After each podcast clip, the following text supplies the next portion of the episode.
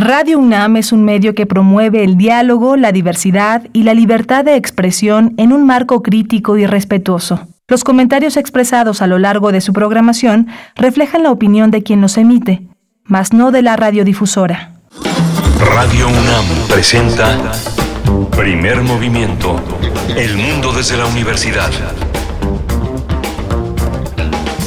Hola, buenos días. Ya son las 7:04 de la mañana aquí en la Ciudad de México, 6:04 allá en Chihuahua, en Ciudad Cuauhtémoc, en Ciudad Juárez y en la gran ciudad de Chihuahua. Estamos enlazados con la Radio Universidad de Chihuahua como todos los días de lunes a viernes. Estamos en una misma frecuencia, en un mismo esfuerzo que tiende la red de radiodifusoras universitarias. Estamos hoy aquí en la en la cabina está eh, Frida Saldívar en la asistencia en la producción ejecutiva, está Violeta Berber en la asistencia de producción y mi compañera Berenice Camacho. Como todos los lunes aquí estamos este, en este gran esfuerzo. Berenice Camacho, buenos días.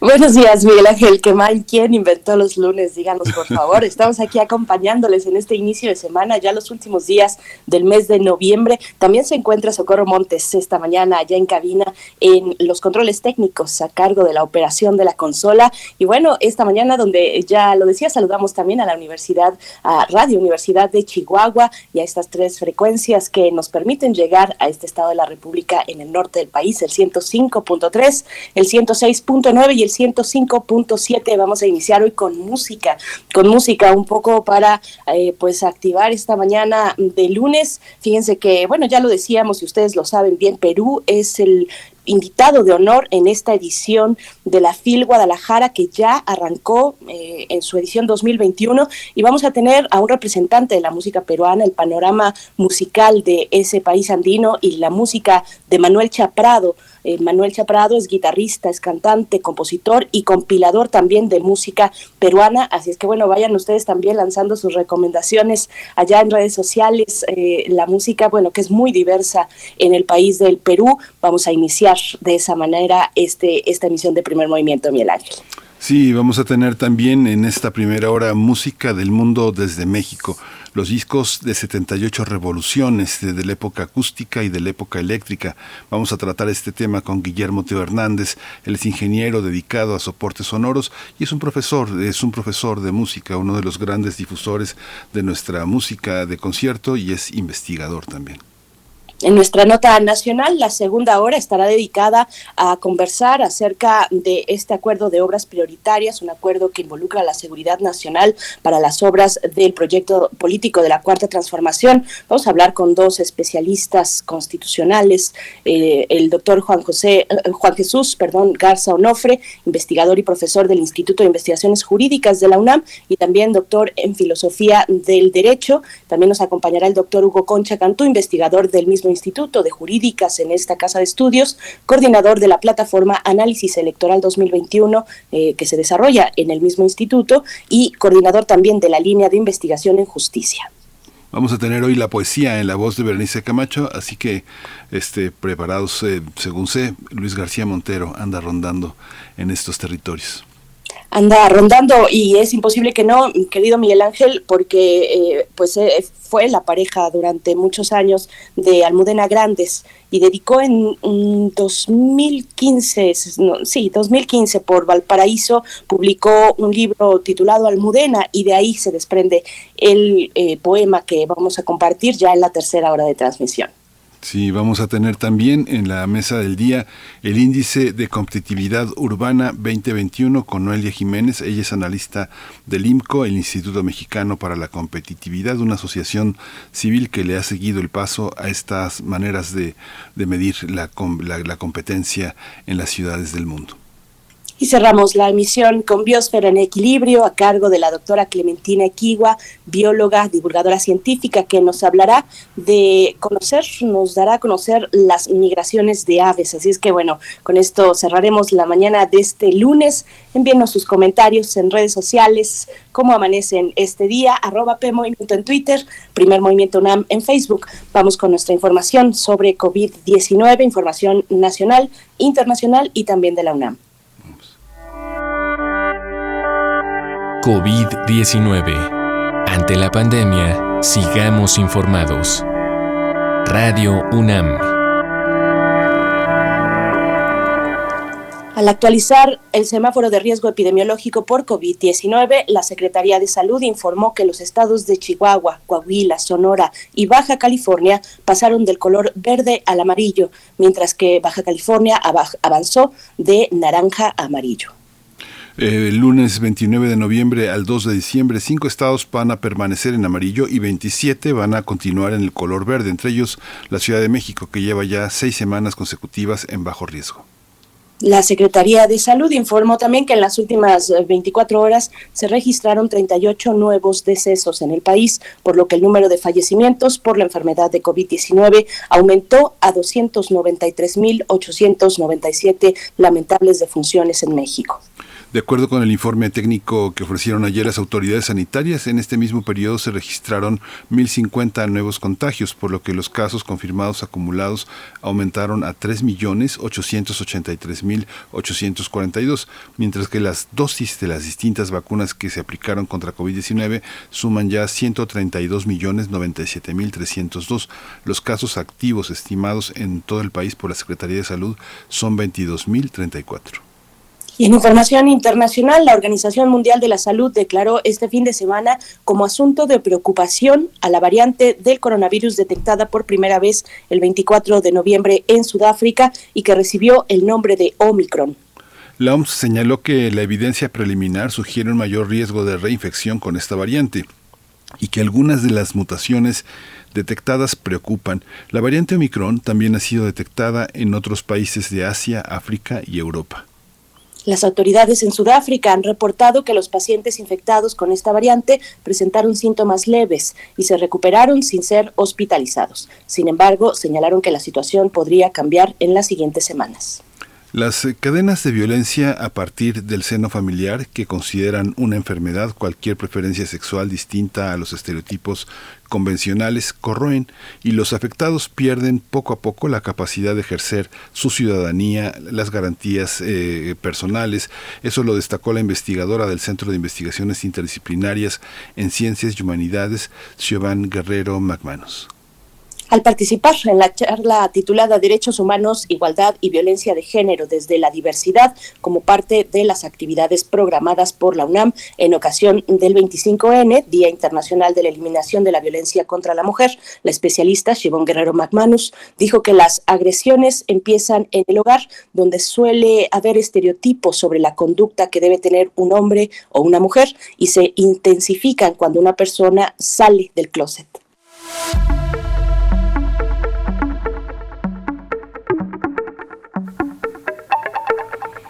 En el marco del programa México 500, este lunes se realizará una conversación que se titula la trata de mujeres indígenas con o sin pandemia, una realidad olvidada en el nivel internacional, a cargo de la doctora María Angélica Cruz Reyes de la Escuela Superior de Comercio y Administración del Instituto Politécnico Nacional y de la Federación Mexicana de Universitarias, y el doctor Hugo Javier Buenrostro Águila de la Facultad de Contaduría y Administración de la UNAM. La transmisión será en vivo y estará disponible al mediodía a las 12 horas a través del canal de YouTube de la, cartelera cultural de la Facultad de Filosofía y Letras de la UNAM. Acérquense así y busquen el canal cartelera cultural de la, de la Facultad de Filosofía en YouTube y lo podrán encontrar. Vamos a ir con música a cargo de los macuanos. Ritmo de Amor es la canción que suena ya en este momento.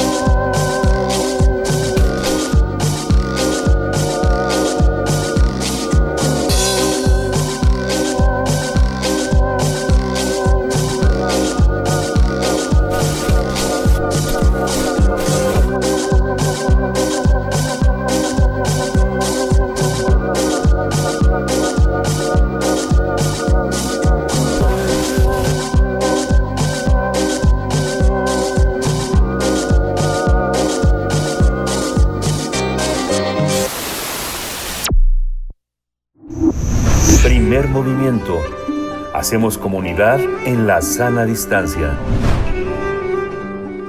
En, este, en esta edición número 35 de la Feria Internacional del Libro en Guadalajara, Perú fue elegido como el país invitado de honor y está encargado, encargado de hacer sonar el Foro Phil con nueve shows de, o espectáculos dedicados a mostrar la tradición y la cultura peruana.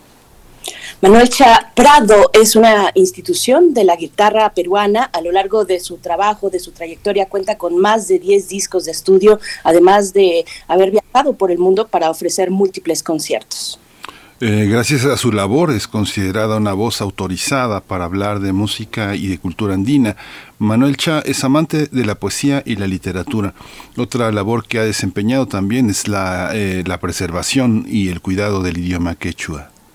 El día de mañana, 30 de noviembre, el guitarrista ayacuchano ofrecerá un concierto con un programa selecto en la FIL Guadalajara, el cual eh, pues hará remembranza de aquellos parajes cordilleranos recorridos en sus 50 años de trayectoria artística. Vamos a, el cantautor va a presentar obras clásicas, composiciones propias que van a dar vida a lo mejor de la música tradicional andina, fusionando instrumentos modernos y además participará su trilce. Así es, sí. Bueno, lo tendremos en un momento más. Vamos a tener una charla sobre el panorama musical del Perú y esta, este momento de invitación desde la FIL Guadalajara nos ha de acompañar en unos momentos más Manuel Chaprado, guitarrista, cantante, compositor y compilador de música peruana. Todavía estamos intentando, estamos intentando eh, contactar con él. Ya lo teníamos por ahí, se nos perdió, pero, pero vamos, antes de ello, querido Miguel Ángel, bueno, no sé si vamos a escuchar eh, ahora mismo el podcast de la Fonoteca Nacional, pero, pero bueno, también, también comentar, sí, ya, ya estamos, ya estamos, perfecto. Ya, estamos listos. Manuel Muy buenos eh, días. Adelante, querido. Bueno, bueno, nos acompaña ya Manuel Cha en la línea. Manuel Cha Prado es guitarrista, cantante, compositor y compilador. Bienvenido, Manuel. Eh, Manuel Cha, gracias por estar aquí con nosotros esta mañana. ¿Nos escuchas? ¿cómo están ustedes? Sí, te escucho. ¿Qué tal? Buen día. Muy buenos días, Manuel Chaprado. Vamos a ver si, si logramos tener una mejor comunicación. Eh, ¿Nos escucha usted eh, con claridad? Yo sí los escucho bien, eh, Berenice. ¿Cómo están? Muy bien, muchas gracias. Ahí, ahí ya le estamos escuchando. Bienvenido, gracias. Bienvenido a Primer Movimiento, a Radio UNAM. Pues bueno, con esta presentación para el día de mañana en la FIL Guadalajara, cuéntenos, cuéntenos un poco cómo ha sido el crecimiento de esta propuesta musical a lo largo pues de, de las décadas, Manuel Cha. Bueno, tenemos varias décadas de trabajo artístico, musical. Venimos de las canteras eh, de la cultura andina, eh, particularmente ayacuchana, al sur del Perú. somos herederos de una gran tradición uh, musical, guitarrística, eh, quechua. entonces, queremos mostrar al gran público que de la FIL. Estamos oh, en esta oportunidad acompañados de cinco oh, integrantes de la banda Sahara, con quienes estaremos oh, ofreciendo un cierto que sintetiza y resume la variedad de ritmos del ande de nuestro país. Cuéntenos, Manuel Cha, eh, eh, no, no en todas las regiones de Perú predominan la guitarra, que es el instrumento que usted tiene. Está desde la bandurria hasta el charango. ¿Cómo se disputan las cuerdas, los alientos, las percusiones, eh, la identidad peruana? ¿Cómo hacer una, una, identidad de un país tan grande, tan diverso, con tantas regiones? ¿Cómo, cómo, este, cómo se convierte un cantautor en un representante de la música peruana? ¿Qué, ¿Qué pasos hay que seguir? ¿Qué instrumentos hay que incorporar a la propia búsqueda? Bueno, es un intento de totalizar, como usted dice, Miguel Ángel, la experiencia musical de los diversos pueblos del país. Esto implica conocer, viajar, estar in situ, y, y, por supuesto adentrarse también en su idiosincrasia, en sus costumbres, en su manera de ver el mundo, en su problemática y en sus esperanzas. Ese es nuestra, nuestro trabajo permanente eh, y efectivamente respecto a la instrumentación eh, hay uh, una hay zonas eh, importantes como se han destacado precisamente por el uso de la guitarra sol pero también otros lugares como Arequipa, eh, esto Ancash, también se, utiliza la guitarra con mucha fuerza. Evidentemente en todo el litoral también, pero la, eh, esto para un poco hacer la guitarra criolla, que como son los valses, las marineras o la música afroperuana. En ese sentido, la, la propuesta musical peruana es muy amplia y, esto sin tocar la Amazonía también es una gran es un gran emporio de cultura. Eh, nosotros intentamos todo esto representar o sintetizar un poco eh, el mundo andino particularmente. Manuel Chacomo, ¿cómo llega la tradición musical que nos está describiendo, la tradición musical del Perú tan rica que se ha extendido en toda la región de Latinoamérica y más allá del continente incluso? Eh, ¿Cómo llega a este siglo XXI? ¿Con qué eh, propuestas musicales dialoga, por ejemplo, su propio eh, proyecto de Manuel Chaprado?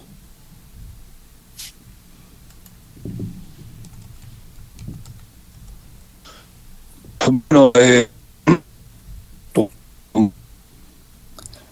mm, creo que sí tenemos algunos algunos problemas para escucharle con claridad y sería una pena que nos perdiéramos esta esta participación vamos a dar oportunidad o recibimos instrucciones de producción eh, que nos comente. Vamos a ir con música. Vamos a ir con música para poder escuchar, pues, de qué se trata la propuesta de Manuel Chaprado. Esta canción que le pediremos ya al regreso nos comente al respecto se titula Trilce. Vamos, vamos a escucharla.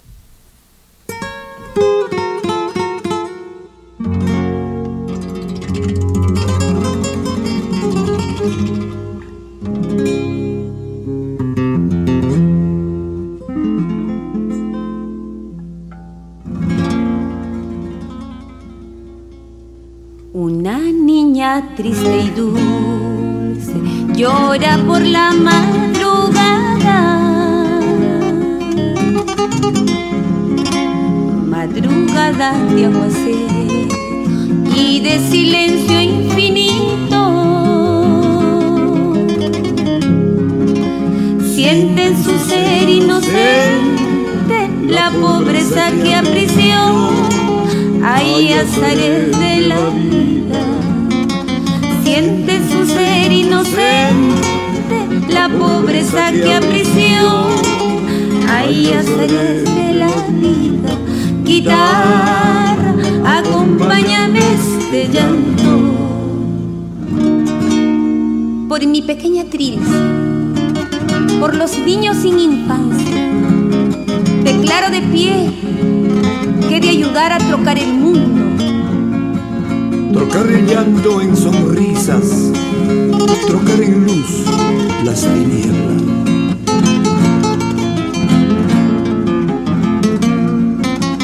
Nuestra vida peregrina y las angustias de la no son vaivenes eternos. Los albores de alegría para los pobres del mundo se anuncian y en tus acordes, guitarra, deja ya tus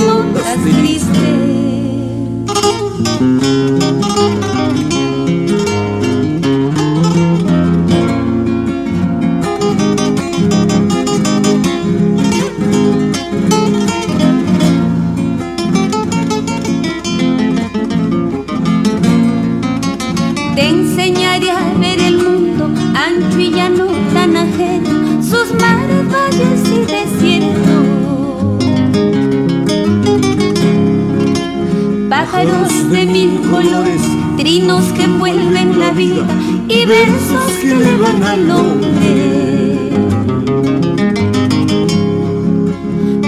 final de mi existencia dejarte como eres, una patria linda y libre. Y al final de mi existencia dejarte como eres, una patria linda y libre. Guitarra, este canto, guitarra, acompáñame este anuncio, guitarra, acompáñame este canto.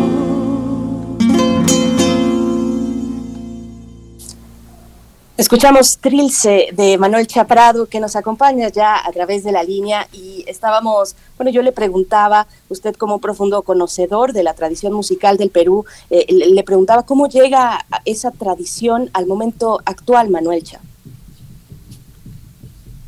Sí, me si me escuchan bien, por favor. Ya le escuchamos con claridad. Sí. ¿Me escuchan? Usted nos escucha, nosotros le escuchamos muy bien, Manuel Cha. Bien, esta es una canción que nace ya hace algunas décadas, eh, mm, tomando el nombre de un poemario de César Vallejo, que se llama Trilce, eh, y donde hablo un poco de la niñez. Eh, es, una, es una canción dedicado a los niños del Perú y, por supuesto los niños del mundo, ¿no? a, veces desposeídos y que en su inocencia cargan pues con toda la problemática social, eh, política y económica del país. Así que esta es una reflexión y así como Trilce, eh, en esta oportunidad también vamos a interpretar eh, temas como síndrome colonial o cavilando que van en esa dirección.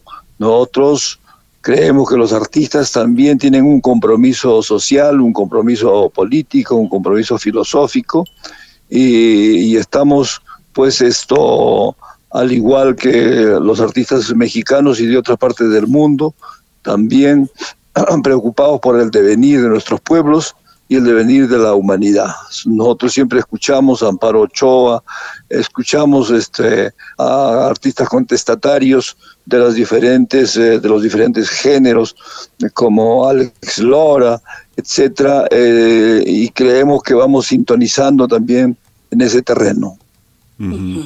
¿Cómo, cómo, cómo dialoga con la tradición eh, indígena y, la, y, el mundo criollo y el mundo contemporáneo? ¿Cómo se da, qué, qué, qué puede uno entender como eh, vanguardia musical peruana? Eh, a veces los músicos, cuando no se conoce tanto la música, cuando no está en el, este, circulando de una manera masiva, a veces el músico se condena a ser como un embajador del folclorismo, difícilmente de una vanguardia o de un diálogo de, eh, con la tradición. ¿Cómo es su caso, Manuel Cha? Eh, bueno, es, eh, nosotros decimos allá en el Perú que hacer peruanidad es muy difícil y, y, es un navegar contracorriente, sobre todo por, la, por el inmenso síndrome colonial que existe en nuestras tierras, en nuestros pueblos. Las oligarquías de, nuestras, de nuestras patrias han Ah, han intentado borrar todo vestigio de, identidad, ¿no? De, las identidades de nuestros pueblos están ah, un poco enterradas, pero navegamos contracorriente, repito, ¿no? Siempre partiendo, por supuesto, de una raíz, y esta es la raíz cultural, la raíz de, cada uno de, de los pueblos, las comarcas, los villorrios, las zonas uh, culturales como Ayacucho, Ancash, el altiplano, Puno, el litoral, la Amazonía, etcétera, etcétera. Entonces es, eh, es, es, muy difícil de, navegar con la corriente. Los que estamos comprometidos con nuestro pueblo tenemos que hacerlo. Ahora, la propuesta de vanguardia es relativa. Nosotros eh, hacemos folclore, pero a la vez también proponemos, eh, digamos, algunos toques de modernidad, etcétera, para poder llegar mejor a, algún, algún público un poco más joven. Pero eso este, es también, repito, permanente, es un trabajo oh, mm, esto, uh, un poquito tanto uh, cuidadoso por cuanto uh, para no borrar las, las, la, la, identidad, lo fundamental que es la, identidad y que suene a tierra, porque nosotros somos conscientes de que la vida brota de la tierra y el sonido también brota de la tierra. Manuel Cha también, bueno, menciona la música amazónica que tiene igualmente un peso fuerte en la música de la región, cómo, cómo convive esa música de cordillera con la Amazonía, cómo leer en clave cultural el sonido de la Amazonía. Eh, bueno, este, la, la, la presencia andino-amazónica en nuestro país es muy fuerte o, mejor dicho, la presencia andina como, como tal en las grandes cordilleras, eh, rebasa hacia el litoral peruano y rebasa hacia la Amazonía, ¿no? Por eso que nosotros cuando hablamos de cultura andina estamos hablando también de la cultura amazónica y de la cultura del litoral. Entonces, todo el litoral peruano oh, actualmente eh, en todo el litoral peruano encontramos junto a la música criolla y afroperuana un torrente de música andina. Y igual al otro lado, eh, al otro lado de la cordillera, hacia la Amazonía, esto, en todo lo que se llama la ceja de las montañas, igualmente hay uh, importantes zonas digamos, donde la, cultura andina está presente, con huaynos, yarabíes, mulizas, carnavales, toriles, etcétera, etcétera. Manuel Chá, ¿cómo, ¿cómo, ha sido? Acabamos de escuchar Trilce, es, una, es un poema de Vallejo, uno de los poetas eh, más complejos y más ricos de la tradición latinoamericana. ¿Cómo ha sido su relación con la literatura? Pienso ahora que usted habla de esa con tanto sentimiento de ese profundo colonialismo. Recuerdo hace ya este por lo menos 10 años que Hugo Blanco en Viento Sur eh, recopiló toda una serie de cartas en torno a Vargas Llosa y, representaba el Nobel para Perú, el, el, Nobel para Vargas Llosa, un golpe más del neoliberalismo contra la población indígena peruana. Señalaba toda la parte del racismo que había, no sé, en una novela como Lituma en los Andes, ¿no? que es un libro contra los serranos eh, y decía que en el Perú costeño pues hay un racismo regionalista contra los indígenas este que habitan la sierra. ¿Qué opina usted? ¿Cómo ve usted a, esta peruanidad literaria que bueno, fundamentalmente la ejerce desde Madrid o desde París? ¿Cómo, cómo se ve desde Perú? Eh, respecto a ello, nosotros somos muy claros, ¿no? Eh, nosotros rescatamos a nuestros clásicos literarios. Estoy, estoy, hablando de Vallejo, estoy hablando de Gamaliel Churata, de José María Arguedas, eh, y en esa dirección. y también somos conscientes de que hay escritores que representan el colonialismo. Somos conscientes de que hay representantes del llamado globalismo o del neoliberalismo.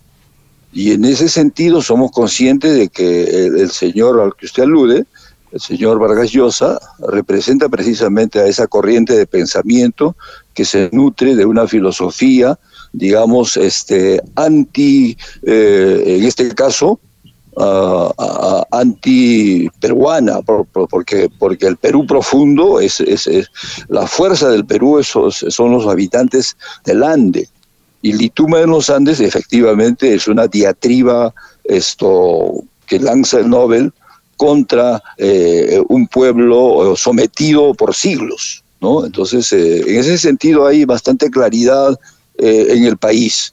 ¿no? Y entonces, si bien es cierto, el señor puede tener galardones internacionales, en el Perú no, no representa digamos, mucho para, para, para gran, la gran parte de la población. Esa es la realidad. Manuel Cha, también hace un momento que yo le preguntaba por la Amazonía, eh, eh, pensaba, por ejemplo, en la presencia de la guitarra eléctrica y la presencia, por supuesto, de la guitarra acústica. ¿Qué aporta cada una a la música andina Eh, yo no sé si, si estoy eh, eh, equivocada, pero cuando hablo, cuando pienso, perdón, en la periferia limeña, por ejemplo, pienso en guitarra eléctrica, pero, pero cuando se trata de, de la parte rural, de las montañas, de las cordilleras, tal vez pueda identificarla más con la, con la guitarra acústica. Seguramente estoy equivocada, pero cuéntenos usted cómo conviven dentro de la guitarra estos dos sonidos. He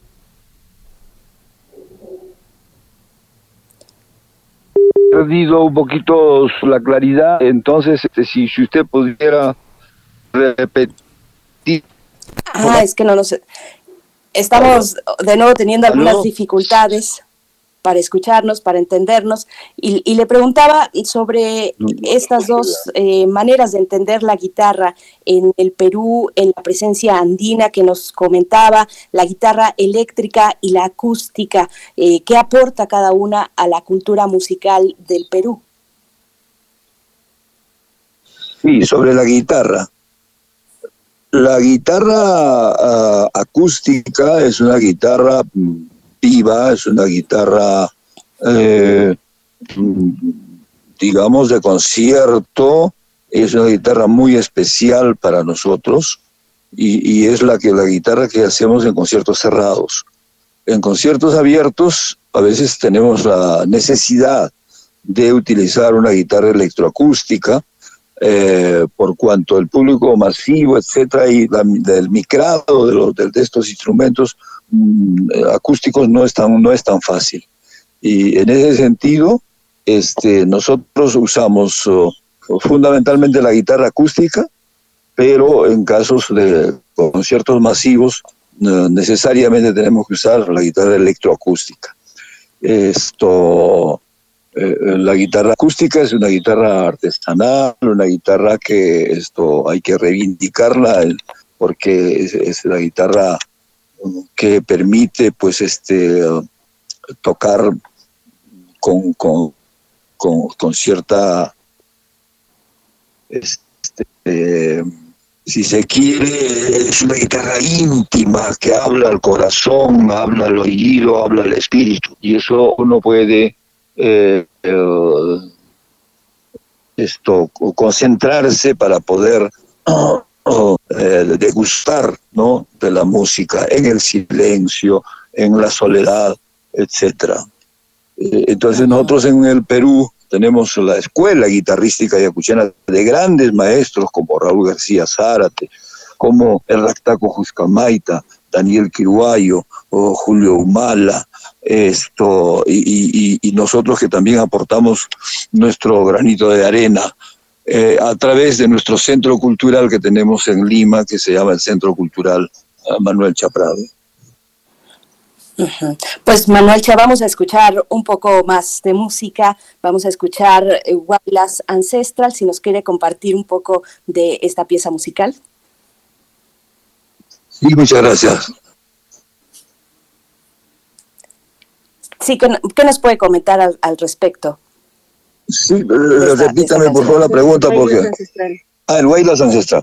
El Huaylas Ancestral es, eh, una, es una obra, es un tema del centro del país, ¿no? de, los, de la zona de los Huancas, eh, Huancayo o parte de Huancavelica, esto, producen esta música que es bailable, que está ligada a la tierra, por eso de Huaylas ancestral, em, y nosotros oh, hemos hecho un, arreglo para nuestra banda moderna y en este caso la banda Sahara lo va a interpretar el día de mañana. Eh, eh, esta música traduce el sentir de, de, los huancas del Valle del Mantaro, de la margen derecha y la margen izquierda del Valle del Mantaro, que es un valle hermoso, un valle grande, un valle que recorre muchos pueblos campesinos. Pues vamos, vamos a escuchar. Estamos con Manuel Chaprado, que estará el día de mañana en la FIL Guadalajara. Vamos a escuchar.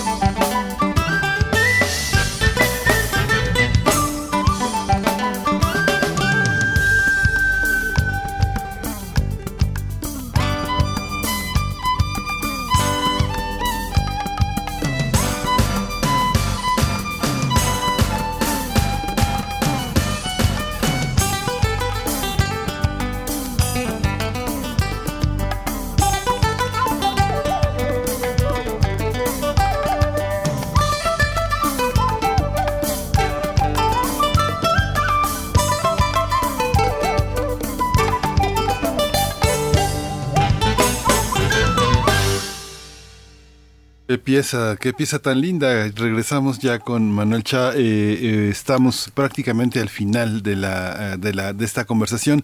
Pero Manuel Cha, tengo que preguntarle, está en México, va a sonar en México.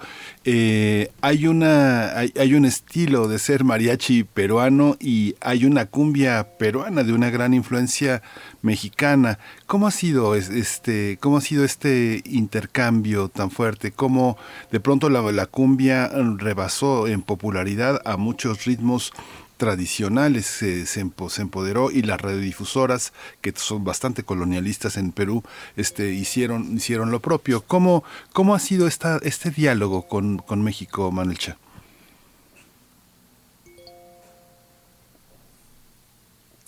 Yo creo que otra vez estamos. Yo creo que está otra. Manuel Chat. No, sí, se había cortado. Bueno, sí, sí. No, ¿Me alcanzó a escuchar la pregunta que le hice?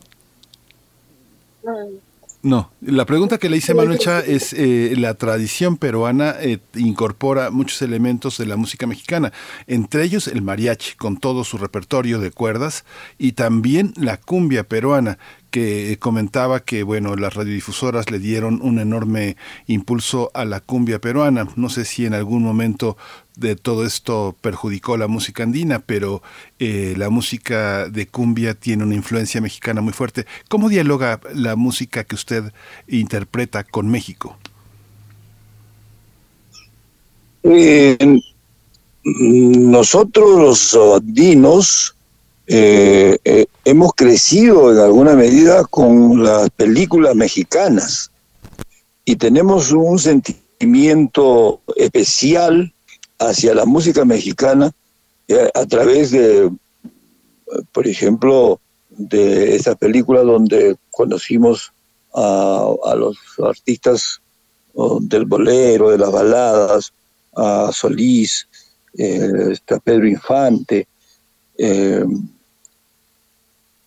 pero también nosotros aquí en Perú tenemos muchos grupos de mariachis que eh, son contratados por las familias peruanas para una serenata, para un agasajo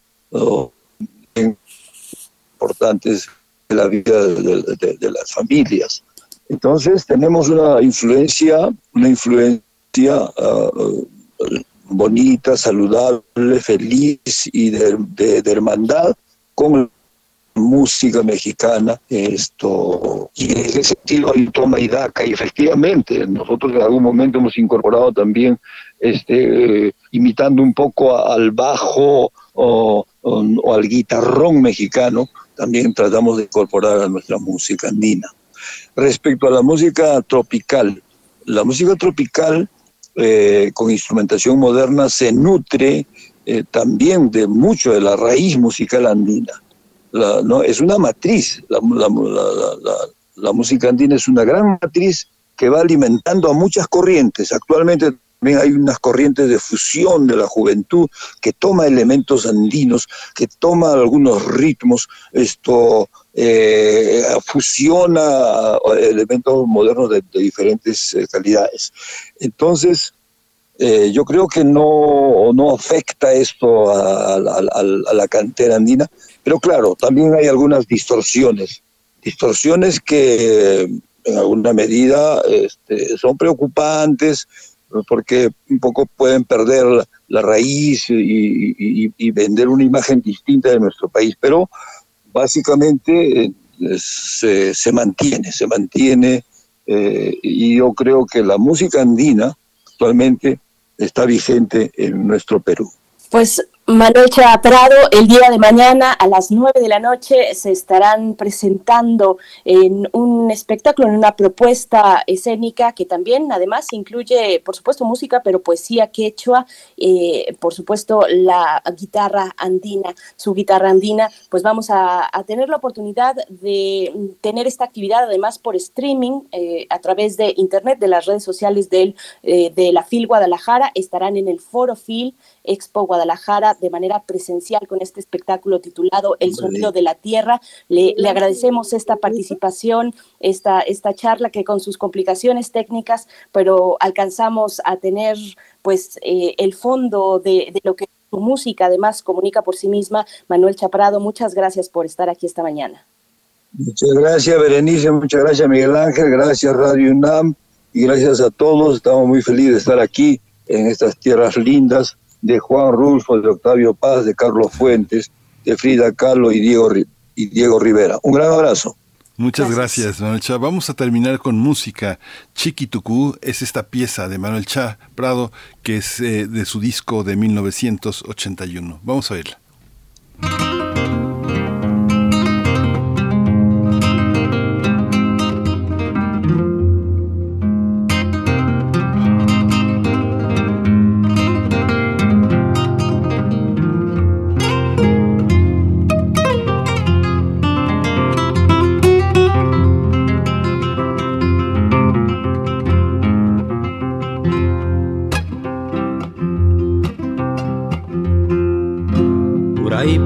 zagputka mayo may mikunan kutimuncho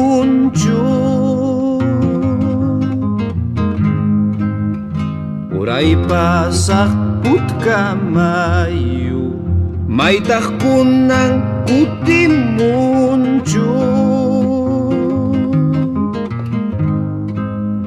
Chay nam nyuha ripukuspay Manam ñaya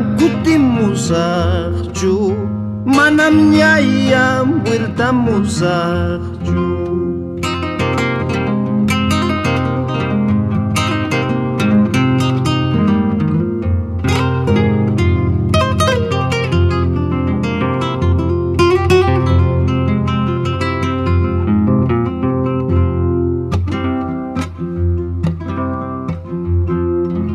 Pasiti ashay iskinapim Chikituku hachuallachkan Wasiti ashay iskinapim Chikituku hachuallachkan Ima pahrach chay chikija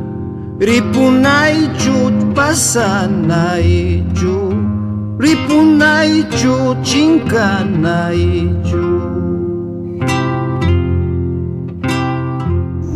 Primer movimiento. Hacemos comunidad con tus postales sonoras. Envíalas a primermovimientounam.gmail.com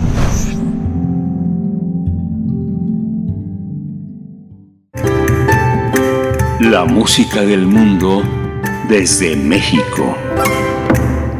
Ya se encuentra con nosotros Teo Hernández, ingeniero dedicado a soportes sonoros e investigador de música de concierto para hablar de los discos de 78 revoluciones de la época acústica y de la época eléctrica. Teo, ¿cómo estás? Bienvenido a Primer Movimiento. No te tenemos, vaya, es una bienvenida, eh, pero en realidad eres parte de este proyecto. ¿Cómo te encuentras esta mañana?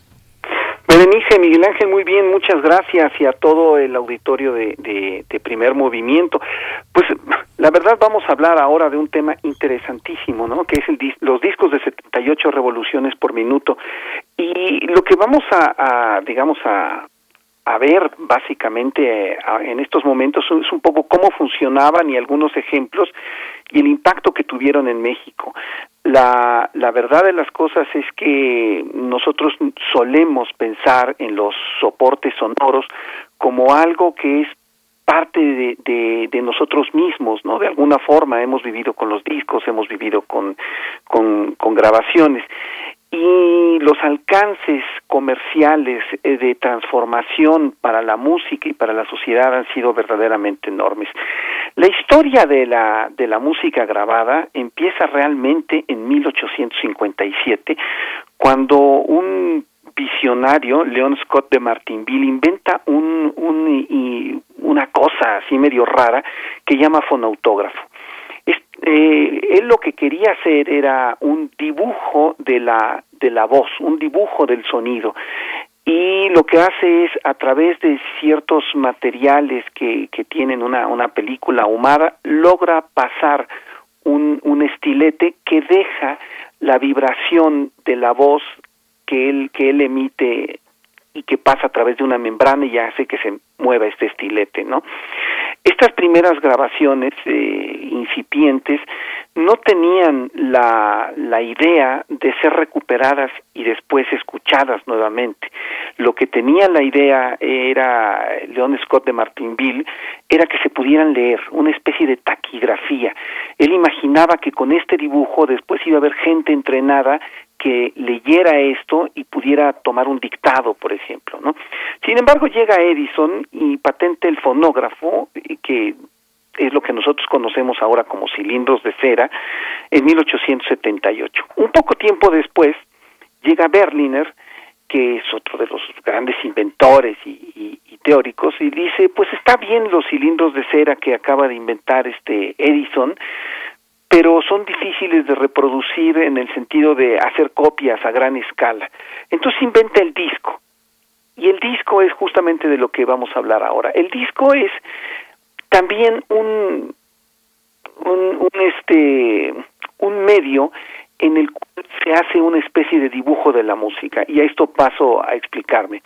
La música, el sonido, son vibraciones que están en el aire, eh, que hacen diferentes cambios de presión.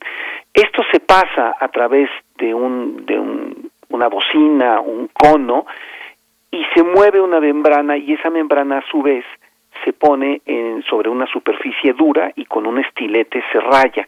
Entonces es, es, no es otra cosa que un dibujo de la música.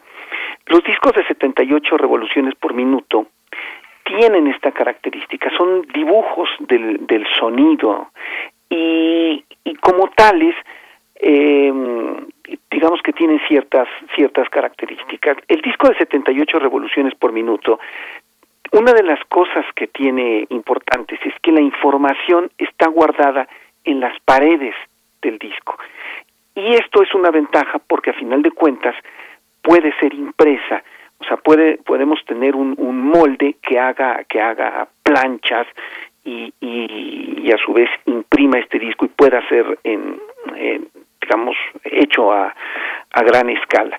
Lo que vamos a escuchar ahora es un disco eh, de la Columbia que fue hecho en México. Se trata de la Marcha Zacatecas de Genaro Codina.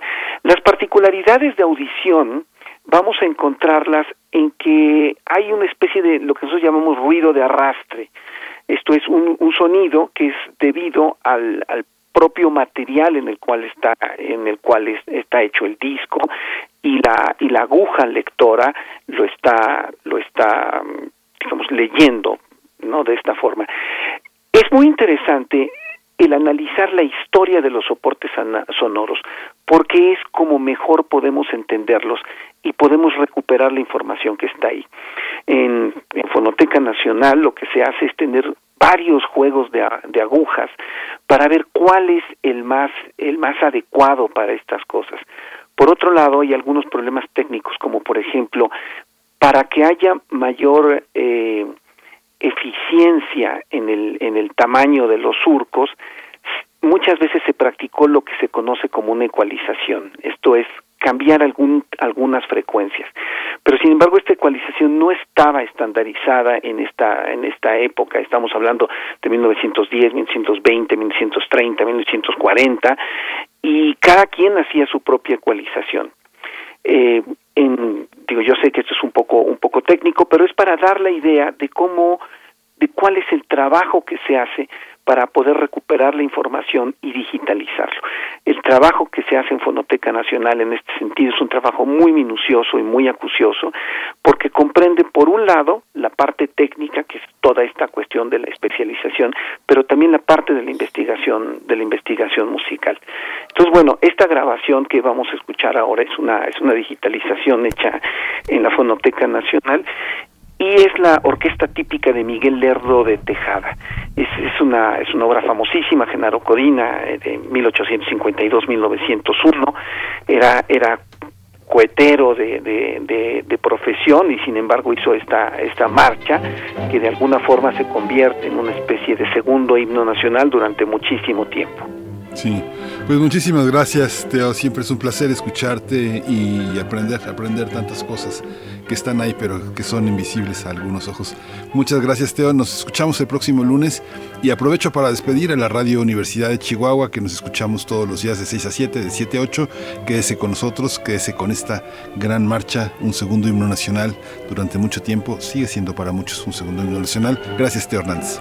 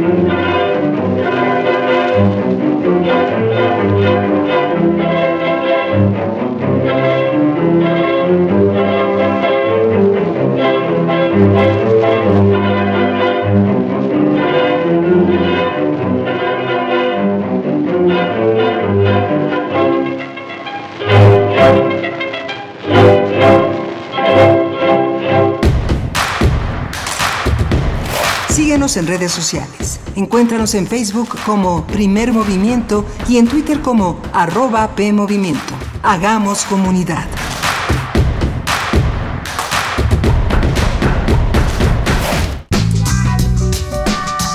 La psicología analiza al ser humano, sus escenarios y comprende su realidad. Juntos hagamos conciencia, psicología y sociedad. Quinta temporada. Un programa de análisis y reflexión con Berenice Camacho y las doctoras Mariana Gutiérrez Lara, Laura Ramos Langurén y Tania Rocha. Todos los lunes a las 18 horas por el 96.1 de FM. Y sigue la conversación en radiopodcast.unam.mx. Radio UNAM. Experiencia sonora. Tienen en común Margarita la distraída y Patricio el olvidadizo? Que su INE ya está vencida y van a ir a renovarla. Si tu INE también perdió vigencia, es momento de renovarla. No dejes pasar más tiempo y actualízala. Haz tu cita en INETEL 800-433-2000 o en INE.mx. Podemos pensar de forma distinta, pero tenemos algo que nos une. Nuestro INE.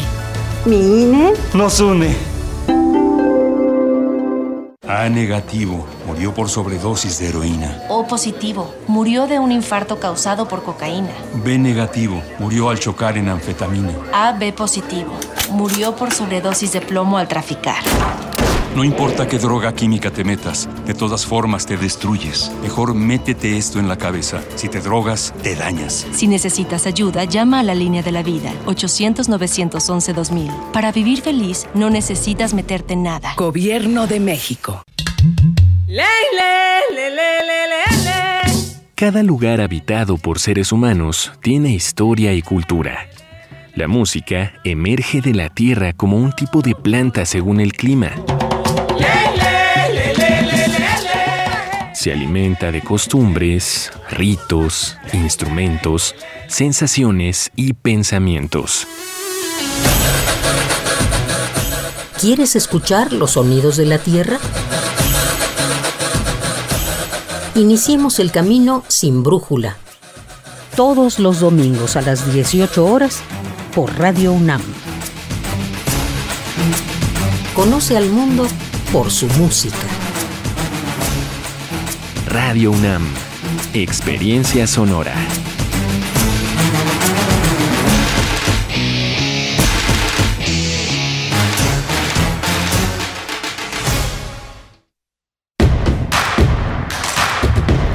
Encuentra la música de primer movimiento día a día en el Spotify de Radio UNAM y agréganos a tus favoritos.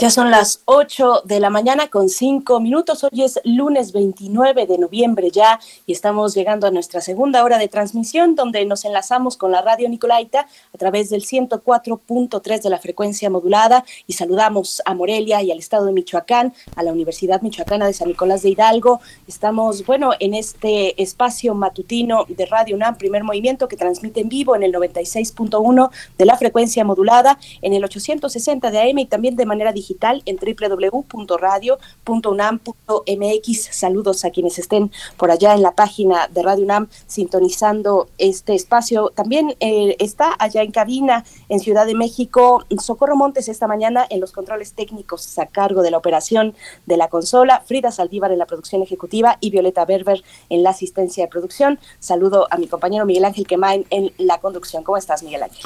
Hola, Berenice Camacho. Buenos, buenos días a todos nuestros eh, radioescuchas a nuestros amigos, pues hemos tenido un inicio interesante. Manuel Cha Prado, interesante, eh, justamente eh, mañana va a estar en la Feria Internacional del Libro de Guadalajara, que por cierto fue un escenario interesante. Se dieron, eh, se repartieron el micrófono pues destacados intelectuales, juristas, funcionarios públicos. estuvo Héctor Aguilar Camín, estuvo, estuvo también el exsecretario de Salud.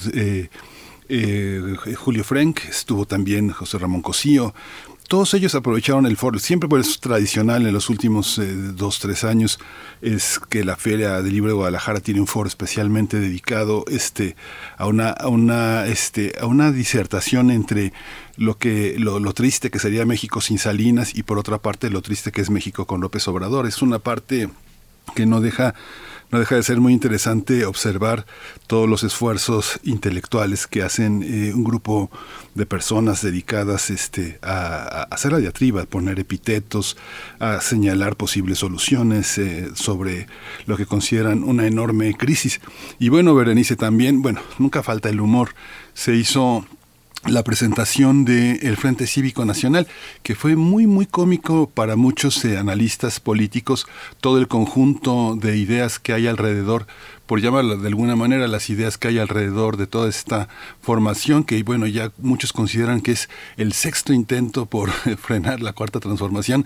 Es muy, muy interesante cómo la gente se reúne en torno a estos proyectos. Es, es, es fascinante. Merece pues todo, todo el respeto y todo el análisis político de ver cómo desde Frena hasta Vamos Juntos por México, todo este conjunto de esfuerzos, pues ahora el sábado pasado fue en un salón de la Ciudad de México, pues que reunió, se, llenó, se llenó el salón este de personas, de figuras este que este pues buscan una, una alternancia para la para el 2024, Berenice.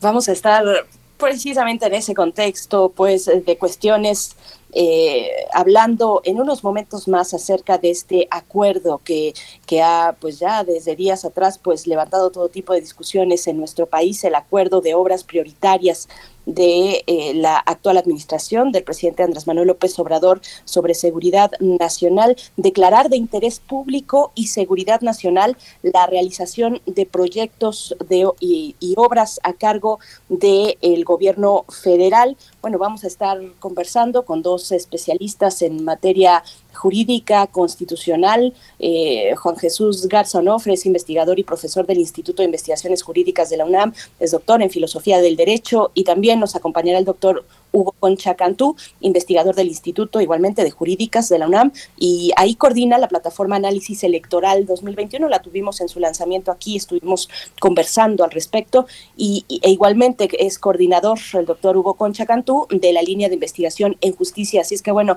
un tema pues muy, muy importante, de total relevancia en estos momentos y que de nuevo también ha levantado pues en esta oposición que tú ya describes en este salón donde se dieron cita el fin de semana, pues eh, muchas críticas fuertes críticas a este anuncio y a este acuerdo del presidente Andrés Manuel López, López Obrador sobre las obras eh, públicas, proyectos de obra pública, declararlos de interés público y seguridad nacional, Miguel Ángel.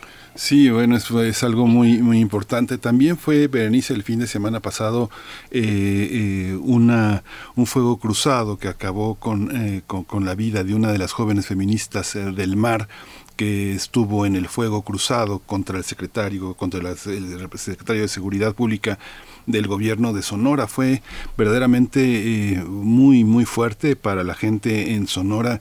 Ha sido una de las, eh, uno de los atentados pues, más dolorosos por la visibilidad también que, que generó en un día tan importante con toda la este pues con todo el apoyo por parte del municipio para un grupo que se llama Feministas el Mar que está integrado por un conjunto de jóvenes eh, de jóvenes de todas de todas las procedencias. Es muy interesante este, este conglomerado porque son jóvenes eh, mujeres de escuelas privadas, de escuelas públicas, activistas, ecologistas, ha sido es, es, muy muy interesante la, la, conformación y bueno una de ellas eh, fue este abatida en este en este fuego cruzado y generó un comunicado de la Secretaría de la Marina muy muy enérgico, ¿no? Dicen que van a respetar los derechos humanos, pero que van por ellos. O sea, hay una parte hay una parte eh, de los del cuerpo de eh, militares que está verdaderamente encendido, según pude enterarme eh, por la prensa local y por eh, gente que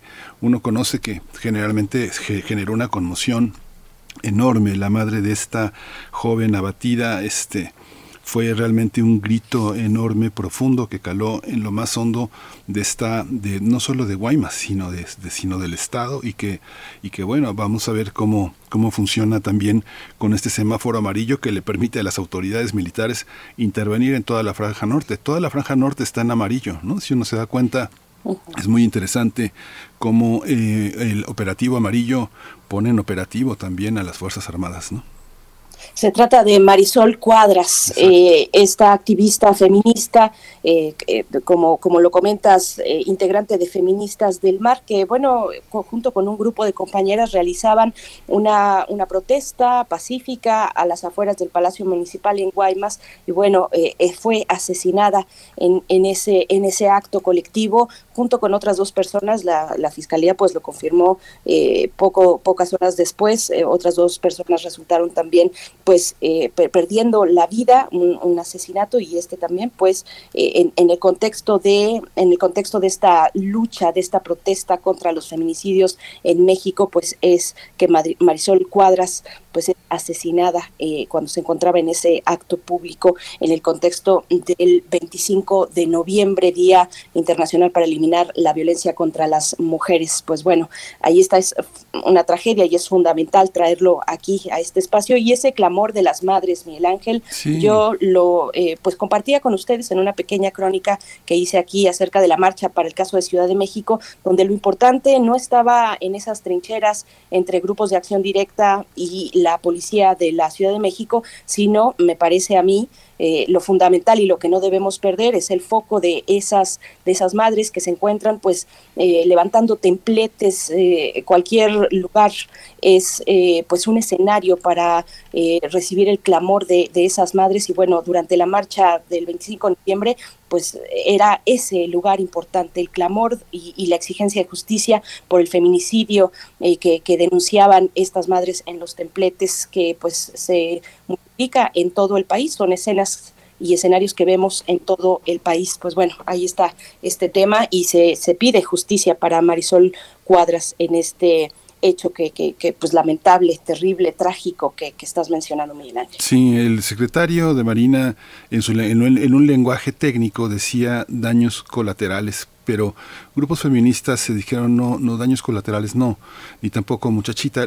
Yo creo en lo personal que no lo dice de una manera este, despectiva. Hay muchas partes en el país en la que se dicen, eh, se, se, alude a ciertos sectores de una manera cariñosa, afectuosa. Sin embargo, en un contexto más nacional, más eh, eh, imperativo, pues este señalamiento sobre el lenguaje en el que hemos puesto tantos acentos es, importante de señalar. Los daños colaterales se convierten en una gran metáfora de todo lo que nos daña a todos. O sea, nosotros aquí, de, desde la Ciudad de México, también somos daño, daño, un daño colateral de todo lo que, de todo lo que sucede y nos duele igual que si hubiera pasado en la esquina y si hubiera sido una hija nuestra, Marisol Cuadra, ¿no? Pues pasa en todo el país, pasa en todo el país, en toda la región latinoamericana, pues bueno, y, y de ahí la importancia pues de, de, hacer un soporte también en momentos, en, en, en, todo momento, pero bueno, en un día tan, tan significativo para este caso como fue el 25 de noviembre, pues bueno, es, es totalmente lamentable y cómo se cruzan las violencias también, las distintos, los distintos tipos de violencia en el país. Pues Miguel Ángel, vamos, vamos, vamos a ir ya con nuestra nota nacional, si así nos lo indica la producción. Yo creo que, yo creo que sí, nos vamos, listo. nos vamos de una ya vez. está listo, ya está listo. Vamos. Primer movimiento. Hacemos comunidad con tus postales sonoras. Envíalas a primermovimientounam.gmail.com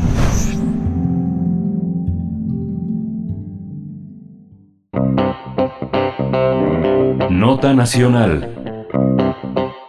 El Ejecutivo Federal publicó en el Diario Oficial de la Federación el decreto que declara de interés público y seguridad nacional la realización de proyectos y obras a cargo del Gobierno de México.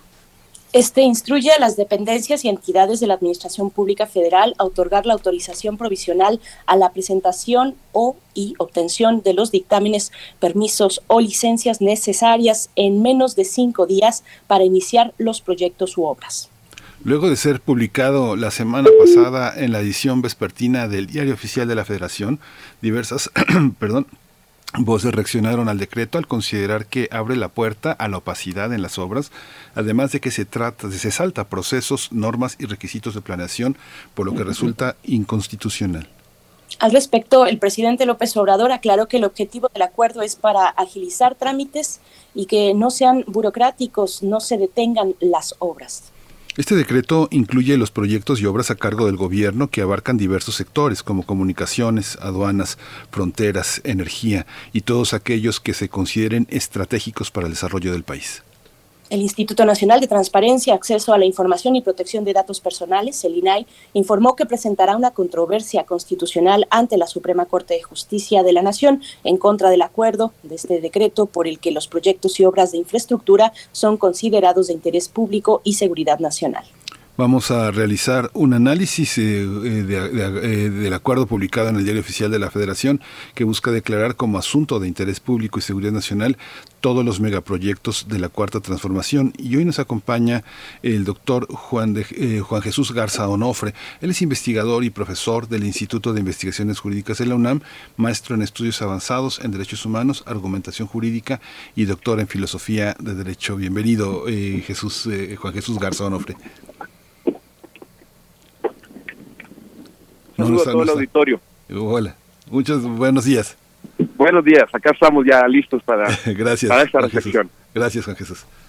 Gracias, Tito, Tito Garza Onofre, también conocido así en redes sociales. Y bueno, nos encontramos también en compañía del doctor Hugo Concha Cantú, investigador del Instituto de Investigaciones Jurídicas de la UNAM, coordinador de la plataforma Análisis Electoral 2021 de ese mismo instituto, donde coordina además la línea de investigación en justicia. Hugo Concha Cantú, bienvenido a Primer Movimiento, gracias por aceptar esta, esta conversación. Buenos días.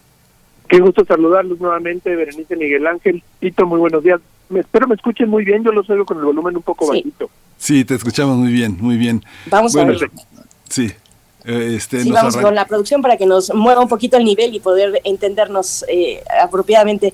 Eh, pues iniciamos, Miguel Ángel. Sí, iniciamos. Bueno, eh, eh, empezamos eh, con el doctor Hugo Concha Cantú. ¿Le sorprende, es, es una pregunta para los dos, ¿le sorprende que después de 18 años de eh, licitaciones eh, sin, sin pauta directas, adjudicación directa, este, ahora se publique esto de una manera tan oficial cuando no era, no era oficial, pero era una práctica común en, en los gobiernos que precedieron en los tres últimos sexenios?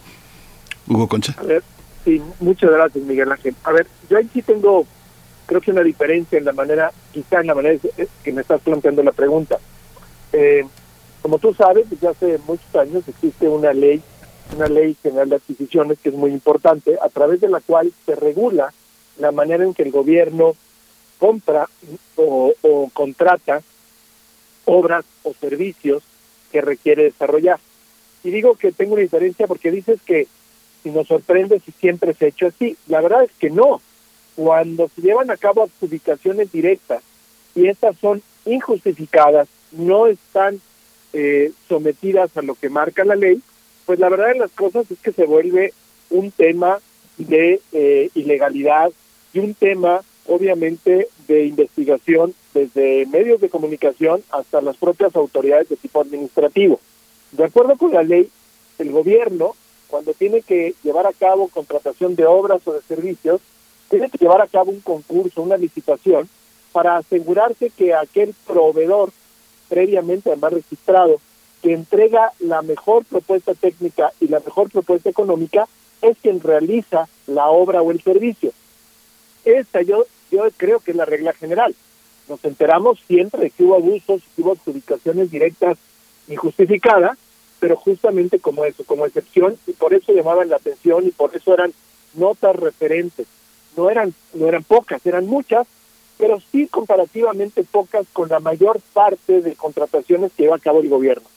Lo que ahora nos están planteando, a través, primero que nada, de un instrumento incorrecto, porque pues no puedes modificar un universo normativo de la amplitud y la extensión como lo pretende hacer este acuerdo, justamente con un acuerdo presidencial, con una norma que es verdaderamente secundaria, se quieren modificar y se quieren brincar procedimientos de múltiples leyes, no nada más la de adquisición.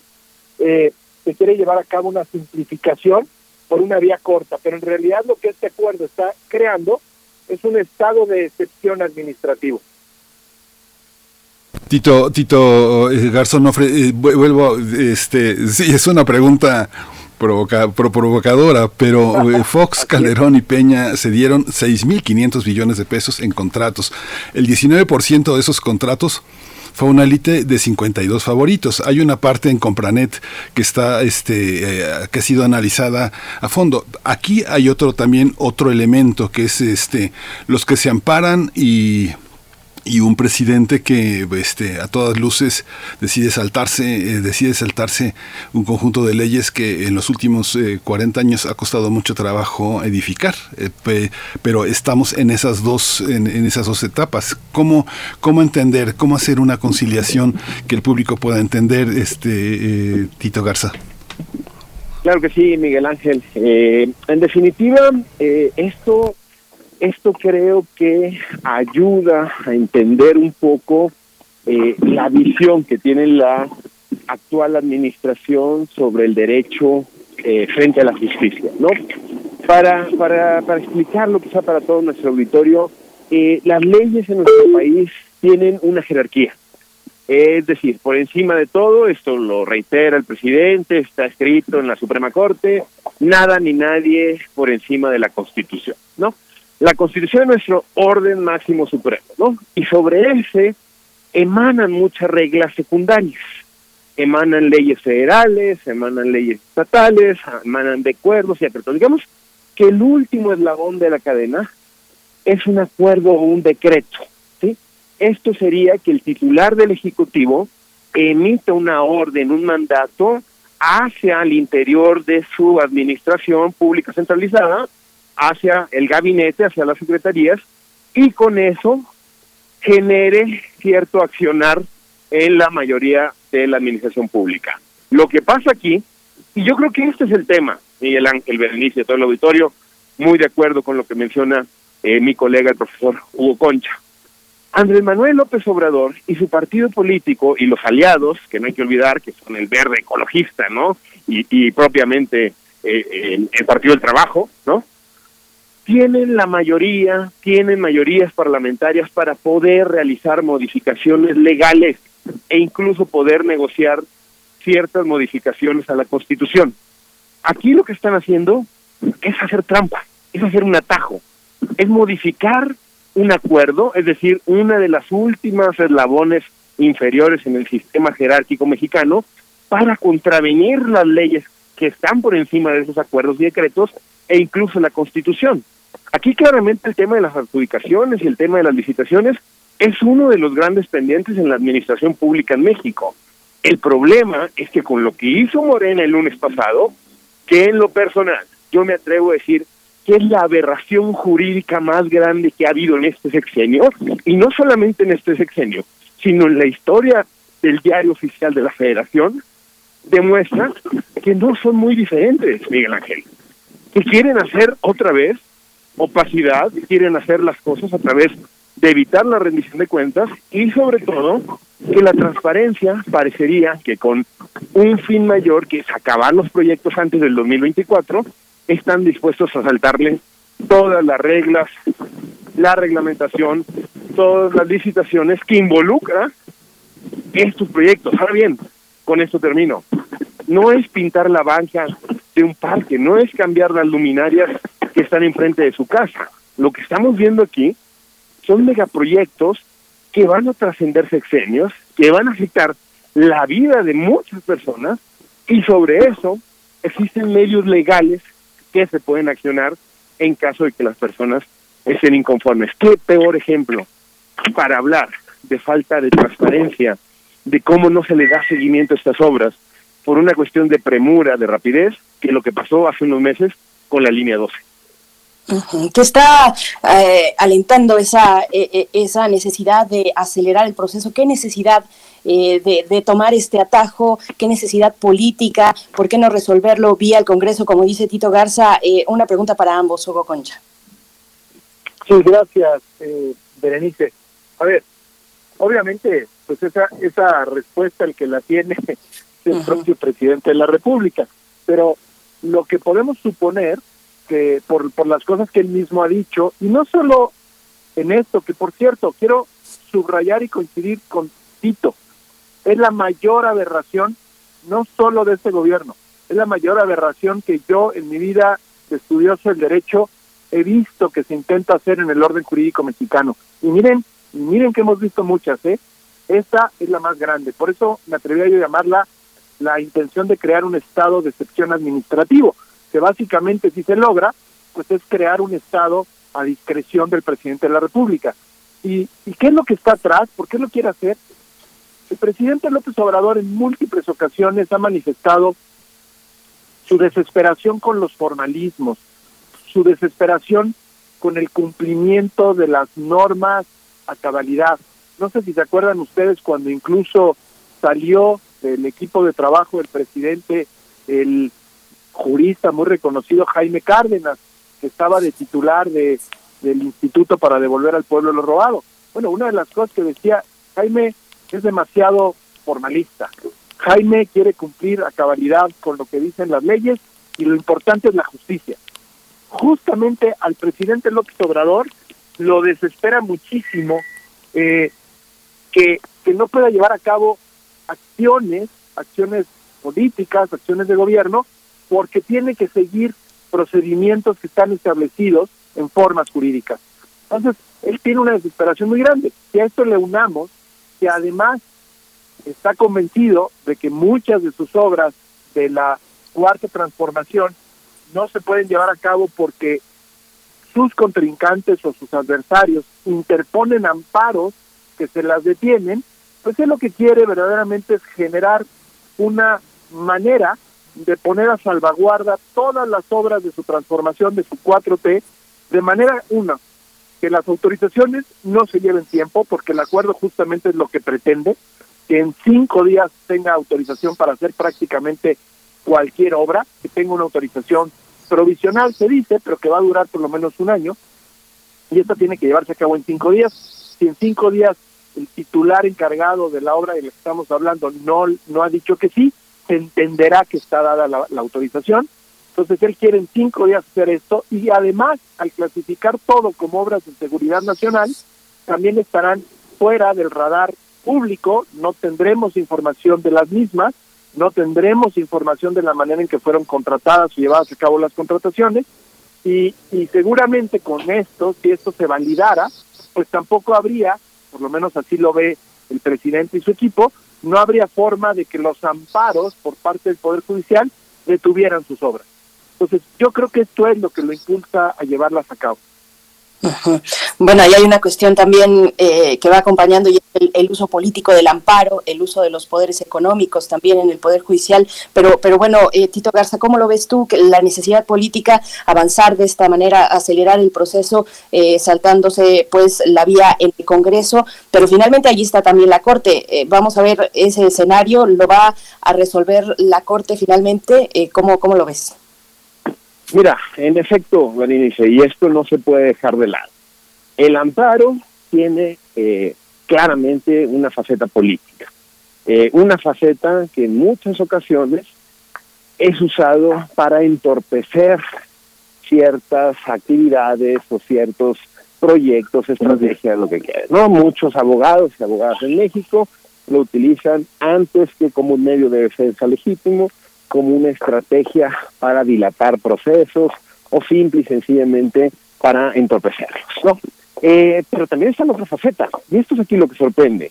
Parecería que a los gobernadores, a quienes nos gobiernan, parecería que muchas veces entienden el amparo como un obstáculo, y el obstáculo es el último medio de defensa que queda ante arbitrariedades y ante cuestiones que la administración pública o cualquier acto de autoridad lo esté ejerciendo de manera arbitraria, ¿no? En ese sentido, este trabajo le corresponde al Poder Judicial. Y ojo, aquí es donde me sorprende la contradicción y la paradoja. El propio Andrés Manuel López Obrador y sus grupos parlamentarios afines aprobaron una gran reforma judicial en los últimos meses que fue ideada por el ministro presidente Arturo Saldívar. Entonces, si se está quejando del Poder Judicial, pues quiere decir que la reforma no era tan buena o que al final de cuentas el tema que más le llamaba la atención, que era el de amparo, al final del día pues pasó de noche. Esto no es algo orgánico, esto no es algo estratégico, esto digamos, a mí lo que me preocupa son quienes están asesorando al presidente, quién es la persona que le puede decir, adelante, hagamos esto, porque al final de cuentas va a ser contraproducente. La consejera jurídica que eh, suplió al licenciado Julio Scherer parecería que es una persona que de nueva cuenta permite que la voluntad presidencial termine imperando sobre el marco legal. En todo caso, y este ejemplo creo que también viene a colación hablando ya propiamente de la Suprema Corte, con la ampliación de mandato de Arturo Saldívar, que fue muy desgastante, que fue institucionalmente muy, muy, muy lamentable para la Suprema Corte, que se empeñaba el presidente López Obrador, algunos legisladores y demás tal, en que se ampliara el mandato a través de un artículo transitorio que va en contra de la propia Constitución, lo mismo, Berenice Miguel Ángel. Si se quiere cambiar estos procedimientos, si se quiere decir que Arturo Saldívar sea el presidente de la Corte por 100 años, se puede hacer, pero tiene que ser por las vías constitucionales y legales, hacerlo por un transitorio, hacerlo por decretos, hacerlo por acuerdos digamos por decirlo pronto, es una manera bastante tramposa y embustera de tener una retórica así, una retórica que puede ser sugestiva. Claramente, la burocracia es uno de los males de este país. No conozco a alguien que diga que no, bueno, sí, que se tarde más, se tarde. Pero la burocracia, en su esencia, tiene la exigencia de que estos trámites, de que estas mega obras, de que cualquier proyecto de la administración pública pueda carecer de cierta certeza para que eventualmente, si algo sale mal, puedan tener responsables y encontrar propiamente a las personas que son, al final del día, quienes hayan causado dicha obra. Lo estamos viendo de nueva cuenta en la línea 12 del metro, al no saber quiénes son los responsables, unos al culpar a unos, a otros y demás. Si así, con un proceso de licitación transparente, con un proceso que es transeccional, pasó esta catástrofe donde perdieron la vida varias personas por solo usar el metro, aquí sí hay que apelar a la cordura y a la razón. En este caso, que el presidente diga que los megaproyectos, sea Tres Mayas, sea Dos Bocas, sea el aeropuerto, son de seguridad nacional y se tienen que dar licencias en cinco días, no solamente es irresponsable, es al final del día algo que va a acabar de nueva cuenta en la Suprema Corte de Justicia de la Nación. Aquí concuerdo con Hugo, es una aberración que no había visto, no había visto en muchos años, sobre todo porque existe una prudencia, existe una razonabilidad. Sí, se toman acciones, eh, cada gobierno política, se toman acciones que no uno está de acuerdo, pero tienen las mayorías. Aquí es que teniendo las mayorías, el presidente López Obrador se las pasa por el arco del triunfo y dice, vamos adelante. Y el problema es que en estos momentos, mientras estamos en esta, en esta reflexión sobre el acuerdo del presidente López Obrador, el acuerdo está vigente. Hay muchos funcionarios de la administración pública que están entre la espada y la pared, entre la espada del acuerdo y la pared de las leyes que involucran la necesidad de tomar decisiones justificadas, bien argumentadas, con estudios. Un estudio ambiental puede tardar meses, y no es que años. Una consulta previa a las comunidades indígenas, una licitación. Todo esto no, no sale en cinco días. Vamos, ni la expedición de una de, de circulación ni un pasaporte sale en cinco días. Esta es la magnitud de entender el derecho al final del día cualquier transformación y esto yo creo sinceramente que no, no es un tema propiamente político, ideológico. Qué, qué bueno que el presidente quiera acabar sus obras. Qué bueno. Pero para eso, cualquier transformación, cualquier cambio de régimen que necesita hacer, es necesario que cuente con buenos turistas, con buenas abogadas y buenos abogados que puedan armar una estrategia, no que le digan al presidente, sí, firma un acuerdo y ya con eso se resuelve. No, existe una Suprema Corte, existen tribunales, existen personas, instituciones que tienen eh, competencia para promover controversias constitucionales, acciones de inconstitucionalidad y amparos. Y sobre esto, al final del día, la estrategia se devela como una no estrategia. Es decir, el presidente al final del día va a dejar que el Poder Judicial pueda resolver sobre la viabilidad de sus megaproyectos. En definitiva, creo que son malos tiempos para el orden administrativo en México. Quizás no vale la pena hablar de un golpe de Estado, no vale la pena hablar de ese, de ese sensacionalismo retórico, porque es caer en el juego de esta administración. Lo que hay que hacer como especialistas, como personas versadas en derecho, es llamar la atención sobre la importancia del derecho administrativo. Me gusta mucho el fraseo que está utilizando el profesor Concha. En definitiva, es un estado de excepción en la administración pública, en las reglas que rigen el interior sobre cómo debe funcionar este gobierno. Y creo que a largo plazo esto va a ser expulsado del orden jurídico a través de Amparo, a través de la controversia del INAI, a través de la Suprema Corte. Lo cierto es que hoy en día ese acuerdo es válido y hay muchos funcionarios que no saben si hacerle caso o hacerle caso a lo que dicta la Constitución y las leyes federales. Es muy, muy, muy complejo y sobre todo que nos coloca en una situación de, un paso atrás, eh, por lo menos de 30 años en la en la constitución de un pensamiento que democratiza, la administración pública. Le preguntaría al doctor Hugo Concha cómo, cómo, entender esta, esta ley de adquisiciones que nos dejó, dejó atrás esta idea de que cada sexenio se acababa todo y todo empezaba en el siguiente. Justamente el respetar estas normas permite pensar en proyectos transeccionales. Doctor Hugo Concha, ¿cómo usted, por ejemplo, tenemos grandes empresas, los mismos proveedores fueron para Fox, los mismos para Salinas, los mismos para Calderón y para Peña. ¿Usted cree que con toda la filosofía que tienen las empresas públicas, a las que aparentemente no les importa solo el dinero pueden oponerse a participarse como proveedores si son si no son tan este tan vulnerables a los negocios eh, usted cree que podrían las más grandes del país decirle al presidente no así no jugamos no queremos ese dinero que está fuera de los marcos constitucionales usted qué, qué piensa doctor a ver es muy importante la el, el comentario pregunta que estás haciendo Miguel Ángel porque yo estaría de acuerdo si esto se estuviera haciendo planteado de otra manera con la finalidad de terminar los grandes negocios de las grandes empresas en México que han acaparado en buena parte eh, pues múltiples mercados o, sobre todo lo que tiene que ver justamente con la contratación de obras y servicios del gobierno, los, los grandotes, pero la verdad de las cosas es que esto no es así. Eh, lo único es que ahora no vamos a saber quién las hace, pero eso no quiere decir que se esté quitando del mapa a estas grandes empresas, porque la verdad de las cosas también se ha dicha, a pesar del discurso tan importante que hay en materia anticorrupción, pues lo que sabemos también en este gobierno es que son las mismas. Eh, tenemos allí, a, en, por ejemplo, en, materia de medios de comunicación, eh, pues son las mismas empresas de siempre, las de los grandes medios, tanto electrónicos como, como impresos, las que siguen teniendo eh, favores por parte del gobierno y además promoción para que lleven a cabo muchos negocios en muchas otras de las ramas en donde están, por, por decirlo así de manera muy genérica.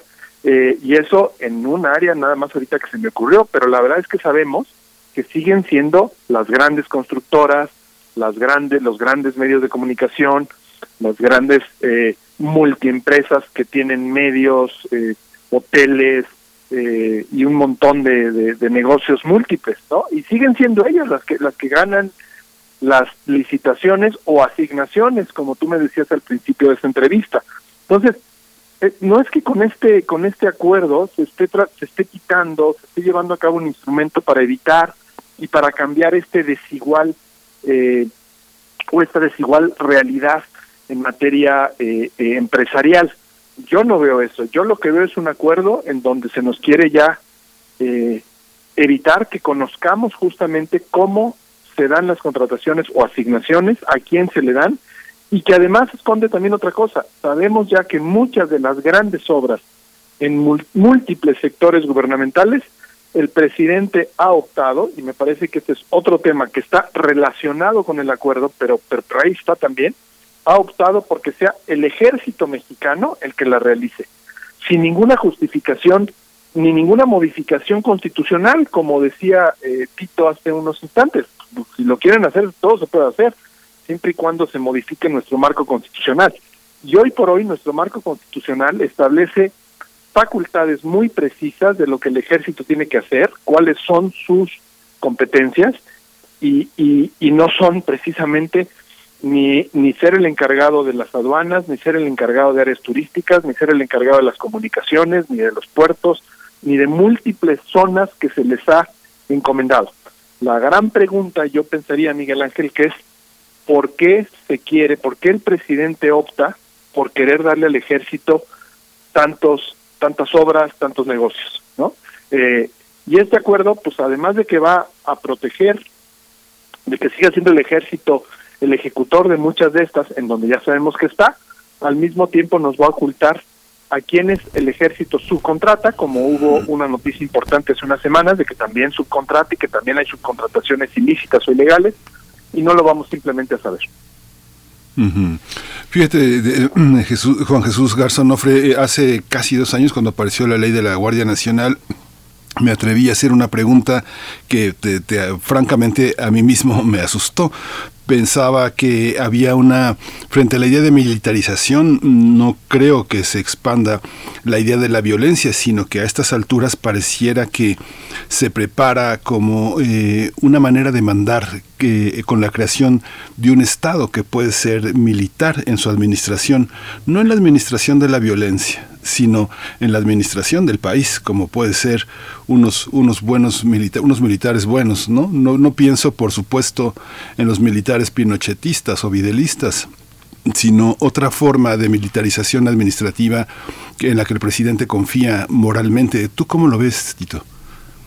Mira, estimado Miguel Ángel, eh, lo cierto es que creo que el tema eh, de los militares, de las Fuerzas Armadas, eh, realizando labores a las que tan solo hace algunos años eh, parecerían reservadas hacia eh, civiles, eh, parecería que aquí el problema no radica en el liderazgo o en la buena armonía y comunicación que tenga López Obrador, ¿no? Yo creo que no hay que irnos tan lejos, habrá que recordar lo que pasó con el general Fuego, ¿no? Esto creo que es uno de los casos más emblemáticos donde la opacidad propiamente, donde no sabemos qué por cuestiones políticas además, pero al final del día el caso se quedó eh, guardado y ya está, nada se vuelve a hablar de este tema de los militares. El problema yo creo, Miguel Ángel, que trasciende cualquier liderazgo personal y cualquier administración ideología. El problema aquí, yo creo que esto claramente ha sido un cambio en el discurso del presidente, en el que dijo que en seis meses iba a devolver al, ejército a los cuarteles. Yo creo que aquí el presidente se dio cuenta que es mucho más sencillo, si bien, trabajar con ellos, pero lo que pasa es que el presidente López Obrador se va a ir en tres años. Y sí, puede darle a alguien continuidad a su proyecto otros seis, y luego vendrá otra persona, y luego otra, y luego otra, y luego otra, Y los militares, con todo lo que se les ha dado, creo en definitiva, en cualquier momento, este apego al orden constitucional, al orden civil, puede ser eh, mandado por la borda. Aquí el problema no es a corto plazo. Esto dicen algunos apologistas del trabajo del ejército, es la institución con más credibilidad, ¿no? Digo, históricamente es una de las instituciones más antiguas junto con la, con la iglesia, eh, junto con, con, la idea propiamente de, familia, junto con la idea de escuela. Claramente, el, el, ejército tiene esa fama.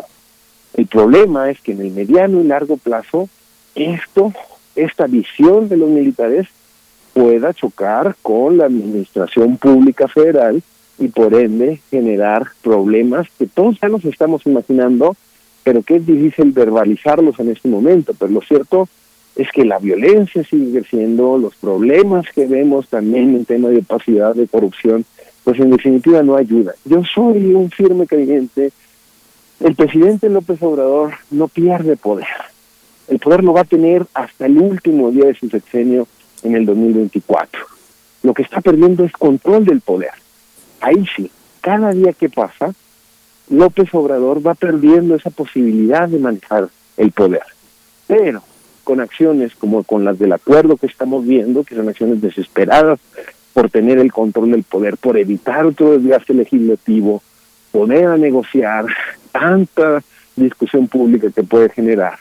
Y ahora, con otorgar estas concesiones al ejército, con decir que los megaproyectos son cuestiones de seguridad nacional, lo que estamos viendo es que el control del poder parecería que lo está cediendo otros factores. Aquí el problema es que el ejército, quizá como esta institución que se caracteriza por ser patriarcal, opaca, eh, que no sigue propiamente los lineamientos civiles para cualquier persona en este país, pues puede ser que en 2024 o antes ejerzan un poder importante. Imagínense la pregunta en las próximas elecciones que le hagan a los, a los marinos, al ejército. ¿Cuál es su candidato predilecto? ¿Qué les ofrece uno? ¿Qué les ofrece otro? ¿Cómo va a ser la disyuntiva si no han acabado las obras? ¿Se les vamos a quitar el control a ellos? ¿Se les va a devolver? ¿Se les va a mantener? ¿Se les va a necesitar dar cada vez más presupuesto por la necesidad de cumplir sus labores que están ahí? Por eso la importancia de la Suprema Corte de Justicia de la Nación. La Suprema Corte de la Justicia de la Nación ha sido muy renuente a entrar a los temas de seguridad nacional y de militarización. Se irán hasta el próximo año. La semana pasada, el acuerdo militarista, llamado así, eh, se estaba discutiendo en sala y los ministros lo consideraron pertinente que se fuera al pleno para la próxima para el próximo año, ¿no?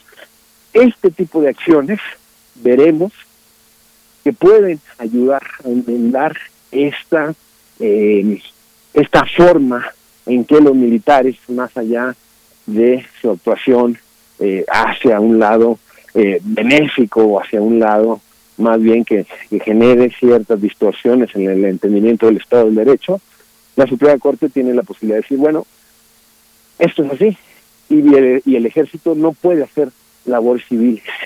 Esto es así, y el ejército no puede seguir contratando para generar megaproyectos o no puede ser de seguridad nacional todo lo que está haciendo.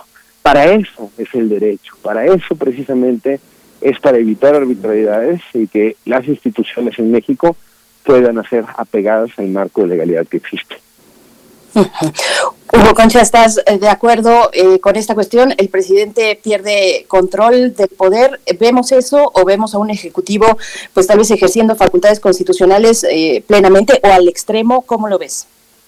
Bueno, obviamente la, la, la consecuencia directa de, este acuerdo y, es ampliar el poder del presidente. Va a ser el presidente el que directamente en todos estos eh, variados rubros de la administración, que casi son todas las áreas de política pública eh, de la administración pública, el presidente va a conseguir permisos para llevar a cabo sus obras, va a poder hacerlas encargándoselas a quien quiera sin que nadie le pueda decir nada, porque simple y sencillamente no lo vamos a saber y no vamos a saber si fueron asignaciones o no.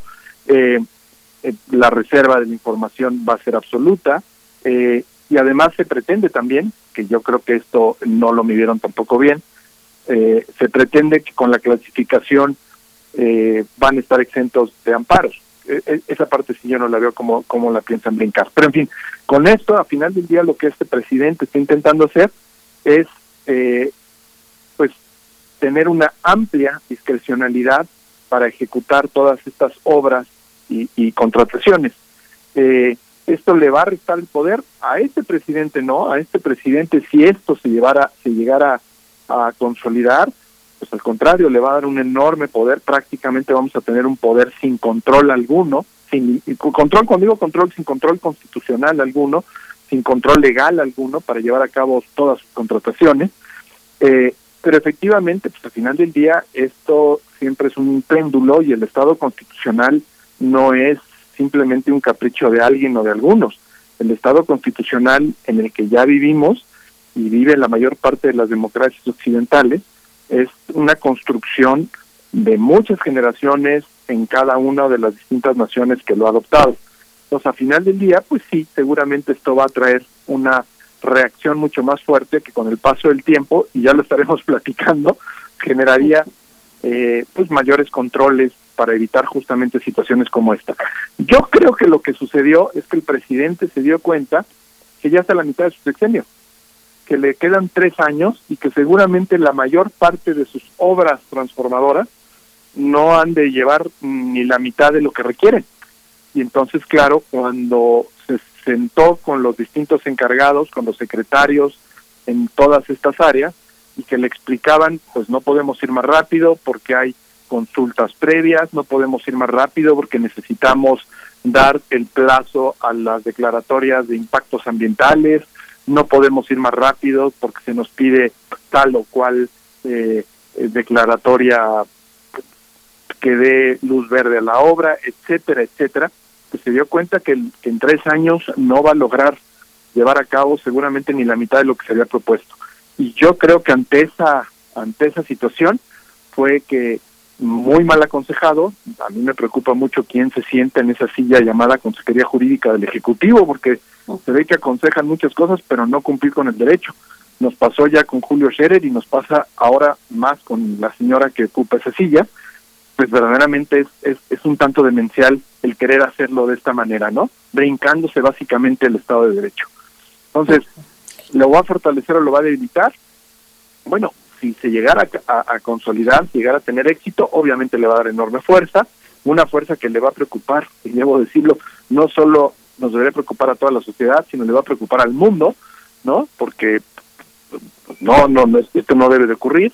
Eh, y si no, pues efectivamente va a acabar un presidente eh, con una debilidad muy fuerte de haber intentado empujar eh, cosas en donde la Corte, aunque no quiera y aunque hemos visto una corte que trata de los temas más calientitos, digamos, empujarlos hacia adelante, pues se va a tener que eventualmente pronunciar en estos temas, ¿no? En este y en el acuerdo de militarización al que mencionaba Tito. Tito Garza, bueno, ya nos estamos acercando al cierre de la charla, pero bueno, la cuestión del INAI, por ejemplo, eh, con el anuncio de la controversia constitucional que va a interponer, ¿qué posibilidades le ves? Eh, ¿cómo, ¿Cómo está la cuestión? Pues ya hacia las siguientes semanas, eh, días, esta autorización provisional dice en el mismo mm, decreto, bueno, lo publicado en el diario oficial de la, de la Federación, que tendrá una vigencia de 12 meses eh, contados a partir de su emisión y bueno, en periodo se, se deberá mm, tener la autorización definitiva. ¿Cómo, ¿Cómo ves la cuestión del INAI y de todos los poderes? Pues ya también los, eh, el poder, digamos, la oposición dentro del Congreso ya también se ha pronunciado. ¿cómo, ¿Cómo lo ves? Sí, claro que sí. Eh, a ver, un poco qué es lo que sigue, Berenice, ¿no? Eh, cualquier acto de autoridad eh, puede eh, impugnarse ante tribunales, ¿no? pero no todas las personas lo pueden hacer. ahí, ahí se establece propiamente en la Constitución y en la ley quiénes son los sujetos que tienen legitimación para poder accionar. El INAI fue el primero que levantó la mano. ¿Por qué?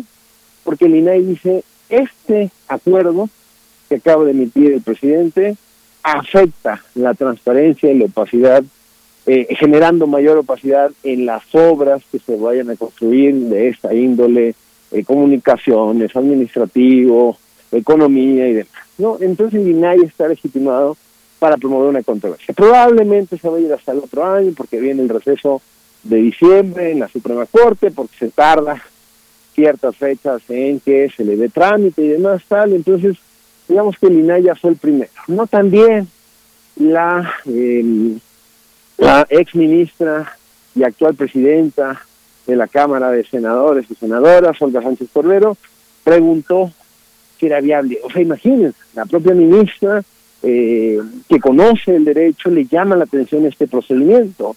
Esto te habla de que al mismo interior de Morena no todos están de acuerdo en hacerle un caso eh, absoluto al presidente de la República.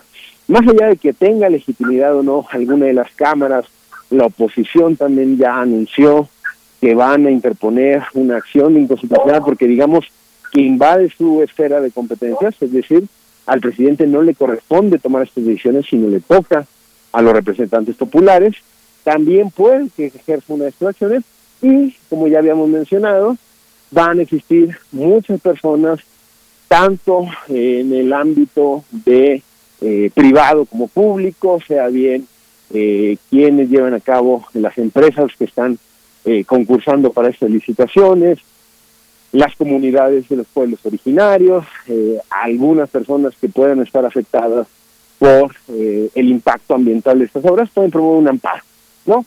Entonces aquí lo que acciona es el Poder Judicial para que ellos filtren, por decirlo de alguna manera, para que ellos resuelvan. Y yo creo que aquí hay que hacer mucha énfasis y quizá con esto sería una de mis reflexiones finales. Este no es un tema propiamente ideológico, este es un tema de mínimos, este es un tema de por qué, por qué llamamos tanto la atención y por qué creemos que es tan importante destacar esto como la peor aberración jurídica en mucho tiempo dentro de nuestro ordenamiento jurídico en México. Porque el día de mañana puede ganar alguien que no sea López Obrador. Porque el día de pasado mañana puede ganar alguien afín a otra ideología y va a utilizar estas mismas estrategias para cualquier otro fin. Aquí López Obrador dice, es más importante el fin que los medios, la justicia sobre el derecho, mi visión de justicia antes, Suprema Corte de Justicia no hace justicia, hace derecho. Estas son falacias, estas son trampas argumentativas. Es retórica para al final del día saber que el derecho trasciende sexenios. Por eso son las reglas, para que no sea el capricho de una sola persona. Porque Andrés Manuel dice, esto ahorita es lo importante el Tren Maya, el aeropuerto, la, la, eh, eh, eh, la refinería de dos bocas. Pero quizá el día de mañana puede decir, ¿saben qué? Lo importante va a ser otros temas. O puede venir otra persona y decir, lo importante debe ser el tema de la seguridad nacional. Y así no se gobierna. Si se quiere gobernar, es no a través del acuerdo, de los atajos, de ir en contra de la Constitución. Se tienen que llegar a acuerdos, se tienen que llegar a negociaciones y si no lo puede hacer el presidente, esperemos que nuestros jueces y juezas constitucionales, el Poder Judicial, esté a la altura de resolver esto. ¿Cuál es el problema? Que se necesitan ocho votos para las acciones y las controversias.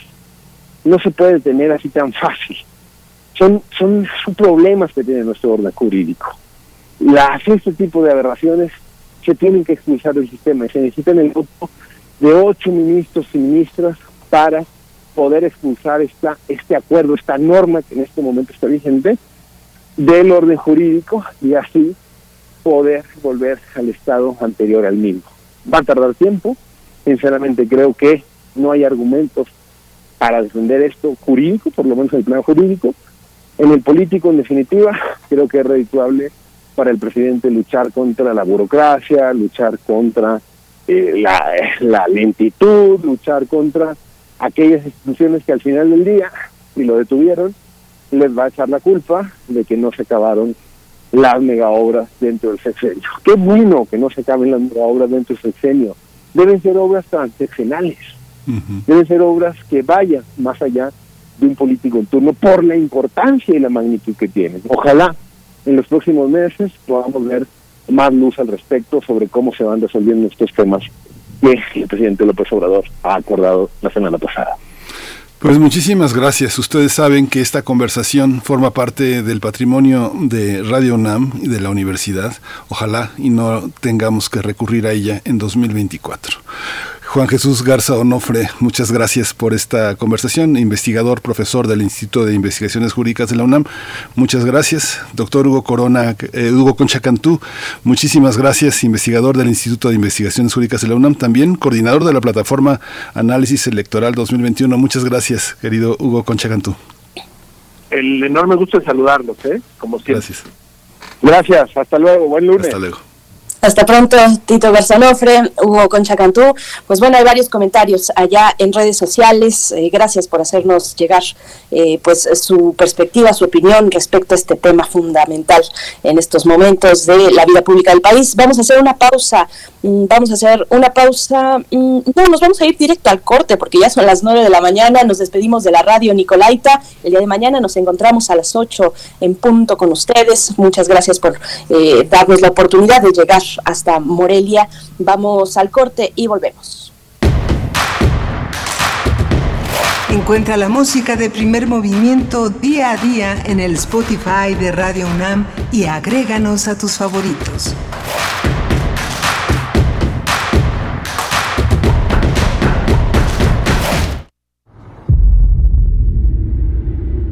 Qué curioso. Un señor caminando a un lado de la carretera de la nada y vestido de negro. ¡Ah, canijo! Tiene sangre en la espalda. ¿Quién podrá ser?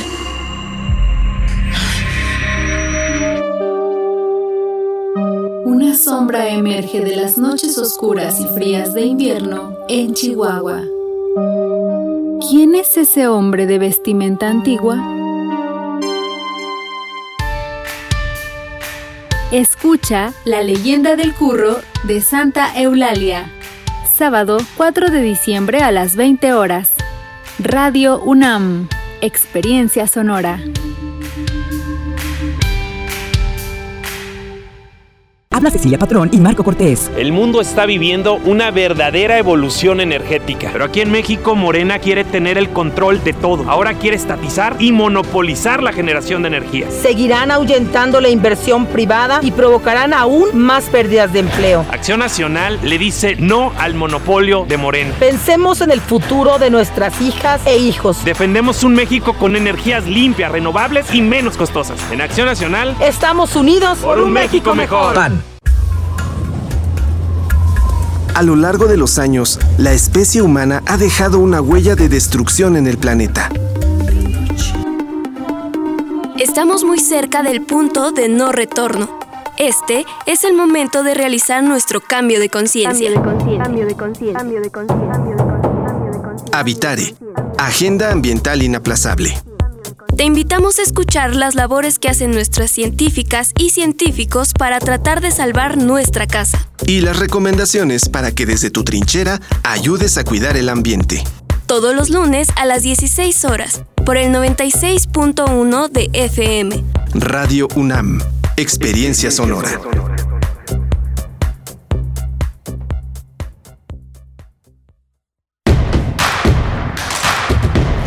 Síguenos en redes sociales. Encuéntranos en Facebook como Primer Movimiento y en Twitter como arroba PMovimiento. Hagamos comunidad.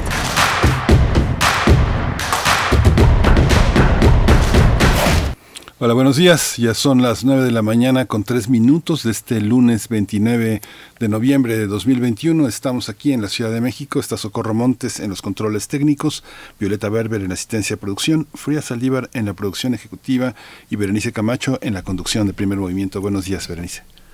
Buenos días, Miguel Ángel Quemain. Muy buenos días a toda la audiencia. Llegando a la tercera hora de transmisión, nueve con cuatro minutos. Pues bueno, tenemos varios comentarios en nuestras redes sociales. Nos han hecho llegar eh, pues su opinión acerca de la conversación que acabamos de tener y bueno, del tema eh, de fondo en, en todos los medios y, y, y en todos los lugares donde se discute de lo público este acuerdo de obras prioritarias eh, que se ha publicado en el diario oficial de la Federación por parte, bueno, un acuerdo impulsado por el Ejecutivo Federal, eh, el presidente Andrés Manuel López Obrador. Voy a dar lectura a algunos de esos comentarios. Nos dice Daniel Manzano, ¿no será acaso lo mismo que hace López Obrador y su maquinaria de la 4T con sus decretos o acuerdos, lo que hacen empresarios, ampararse para no cumplir leyes y normas. ¿No es eso también corrupción y autoritarismo gubernamental? Nos dice Daniel Manzano. Eh, también Arno pregunta, ¿podríamos afirmar que ese recurso tramposo es un acto de desesperación, no solo para hacer las obras, sino para poder otorgar los contratos y el dinero de estos? ¿Le surge pagar a los patrocinadores de López? ¿Cuál es la explicación coyuntural de este evento? Bueno, ya nos daban eh, su, eh, su acercamiento, su opinión, nuestros invitados. Eh, sobre pues cuáles son las motivaciones, cuál es la necesidad política detrás, bueno, eh, que se encuentra inmersa en todo este momento. Y también, bueno, Diogenito nos dice, veo que los invitados en esta gustada sección, péguenle a AMLO, eh, comenzando por, por ti, querido Miguel Ángel Quemán. Uno invita a mesas con Dresser, el otro difunde noticias falsas y retuitea a Risco. Bueno, nos comenta Diogenito. Eh, Flechador del Sol dice, se quiere o no, se defienda o no, López Obrador con el acto acuerdo demuestra su intolerancia a ajustarse al marco legal con razón jurídica y prefiere la vía del capricho, del autoritarismo y su experiencia en decir mentiras que son develadas por su lenguaje corporal. Bueno, pues igualmente al final nos dice también Guadalupe Espinosa, la transparencia es importante porque permite informar a la sociedad sobre el manejo adecuado de los recursos, artimañas para esconderlas solo reflejan el nivel de corrupción de este gobierno. Y le seguimos, le seguimos leyendo eh, em, Santiago Luis Enrique Castillo nos dice, bravo, aplaudo a los invitados, me han abierto los ojos, esta epifanía no la encuentro a la vuelta de la esquina. María Elizondo, ese acuerdo es solo un mecanismo para agilizar el desarrollo de proyectos. Cada gobierno elige lo que considera en seguridad nacional. Yo coincido con los que han elegido al presidente López Obrador. Muchas gracias a todos ustedes, gracias María Elizondo, a todos los que están participando en nuestras redes sociales. Este es un espacio de debate y de opiniones donde todas y todos participamos, Miguel Ángel. Sí, es muy interesante eh, los, los, comentarios de eh, nuestros radioescuchas. Justamente hay una parte de la ciudadanía, una, una necesidad de cambio. Yo recuerdo cuando empezó Fox en el inicio de este siglo a gobernar, la gente decía, es que no lo dejan gobernar y es cierto, cuando llegó el ingeniero Cuauhtémoc Cárdenas en 1997 a la jefatura de gobierno de la Ciudad de México y en, en 1998 empezaron los ataques furibundos de todos los, pues de, de, alguna manera del salinismo, de los grandes representantes del salinismo y del prismo, atacar, decía la gente, es que no lo dejan gobernar. Yo creo que la ciudadanía tiene una confianza en eh, las elecciones que ha tomado. Una de las elecciones que ha tomado es por el presidente López Obrador, pero bueno, aquí dos, eminentes eh, juristas eh, este, elaboran una argumentación de cuáles son los riesgos de dar un carpetazo a una cuestión democrática que hemos construido todos a lo largo de los últimos 30 años. Y creo que eso que Hugo Concha eh, califica como la impaciencia del presidente, pues sí, es, una, es parte de las reglas de un juego en la que no se pueden romper nada más por la idea de que nos creemos buenos y con la verdad. Yo creo que se tienen que jugar con las reglas que hemos impuesto todos los mexicanos a lo largo de los últimos años. Han costado sangre, tenemos que respetarlas. Forma parte de eso, ¿no, Berenice?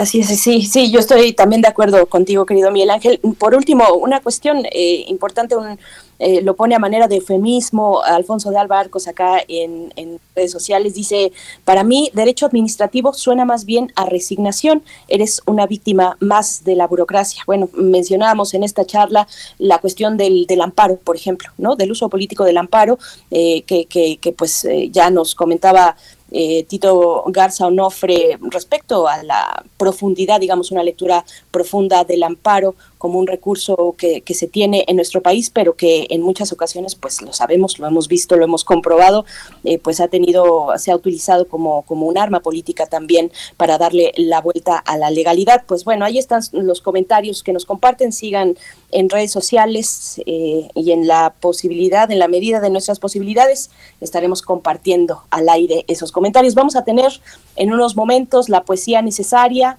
eh, y también en nuestra mesa del día el índice de competitividad urbana 2021 que publica año con año el IMCO, el Instituto Mexicano para la Competitividad. Vamos a estar con Noelia Jiménez, analista del IMCO. Este índice que eh, pues se basa en observar los eh, retrocesos o avances en indicadores económicos, sociales y educativos. Y bueno, particularmente este es muy especial porque se ubica dentro del año de la pandemia, el año 2020. Así es que bueno, vamos a estar tratándolo en la mesa del día, Miguel Ángel.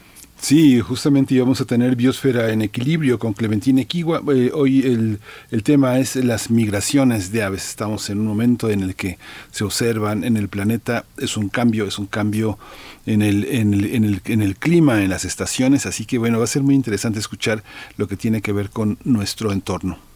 Bien, pues vámonos con la poesía necesaria. Vamos. Primer movimiento. Hacemos comunidad con tus postales sonoras envíalas a primermovimientounam.gmail.com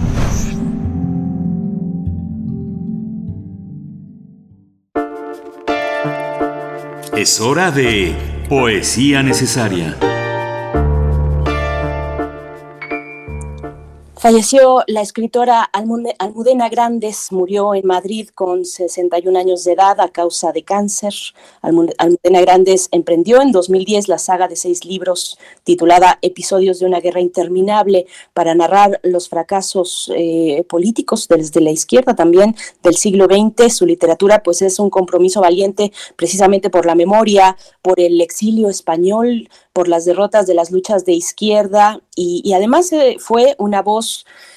ay, qué, qué, pena conjugarlo en pasado, una voz combativa y comprometida con las luchas feministas. Y bueno, les recomiendo ir a, las reseñas, a la reseña que hace el diario El País, una amplia reseña que le dedica a una de sus columnistas más relevantes, Almudena Grandes. En 2015, Valparaíso publicó el libro titulado Almudena del escritor español Luis García Montero, eh, esposo de Almudena Grandes, y este poema que les voy a compartir se encuentra ahí en ese libro de 2015 de Almudena, se titula La ausencia es una forma de invierno. Vamos a, a acompañarlo con música en la voz de Cesaria Évora, ausencia precisamente. Vamos con el poema. La ausencia es una forma del invierno, como el cuerpo de un hombre derrotado en la nieve, con ese mismo invierno que hiela las canciones cuando la tarde cae en la radio de un coche, como los telegramas, como la voz herida que cruza los teléfonos nocturnos, igual que un faro cruza por la melancolía de las barcas en tierra, como las dudas y las incertidumbres, como mi silueta en la ventana, así duele una noche, con ese mismo invierno de cuando tú me faltas, con esa misma nieve que me ha dejado en blanco, pues todo se me olvida si tengo que aprender a recordarte.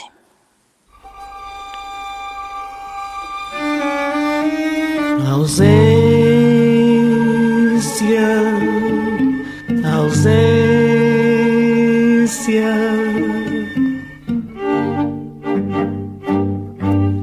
Se asa um tivesse para voar, és distância. Se um gazelo fosse para correr sem nenhum canseira, então já na você tava mamachê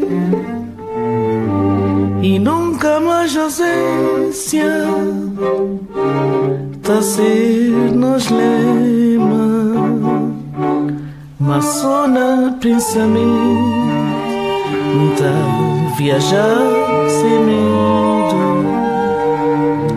Minha liberdade um ter E só na minha sonho Na minha sonho me é forte. Tem boa proteção. Tem só bom carinho. E bom sorriso. Ai, solidão cima só sozinho nasceu. Só tá brilhando, mata cigana, se clarão. Sem saber pra onde lumia, pra onde vai. Ai, solidão é um sinal. Ai, solidão tem cima, sol, sozinho nasceu. Sol tá brilhando, mata cigana, sem clarão. Sem saber pra onde ilumina, pra onde vai. Ai, solidão é um sino. Mas só na pensamento, tá viajar sem medo. Minha liberdade um ter e só na minha sonho na minha sonho me é forte não tem boa proteção não tem só bom carinho e bom sorriso ai solidão Primer movimiento. Hacemos comunidad en la sana distancia.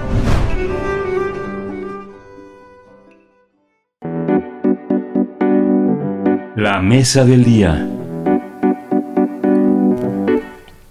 La pandemia de COVID-19 provocó retrocesos en indicadores económicos, sociales y educativos en las ciudades eh, del país, en muchas de ellas. Esto de acuerdo con el índice de competitividad urbana 2021 elaborado por el Instituto Mexicano de la Competitividad a partir del análisis de 69 indicadores agrupados en 10 subíndices que evalúa a 69 ciudades. El documento revela que algunas ciudades presentaron avances en la reducción de delitos y en la conectividad, pero también registraron caídas generalizadas en temas de finanzas e inversión.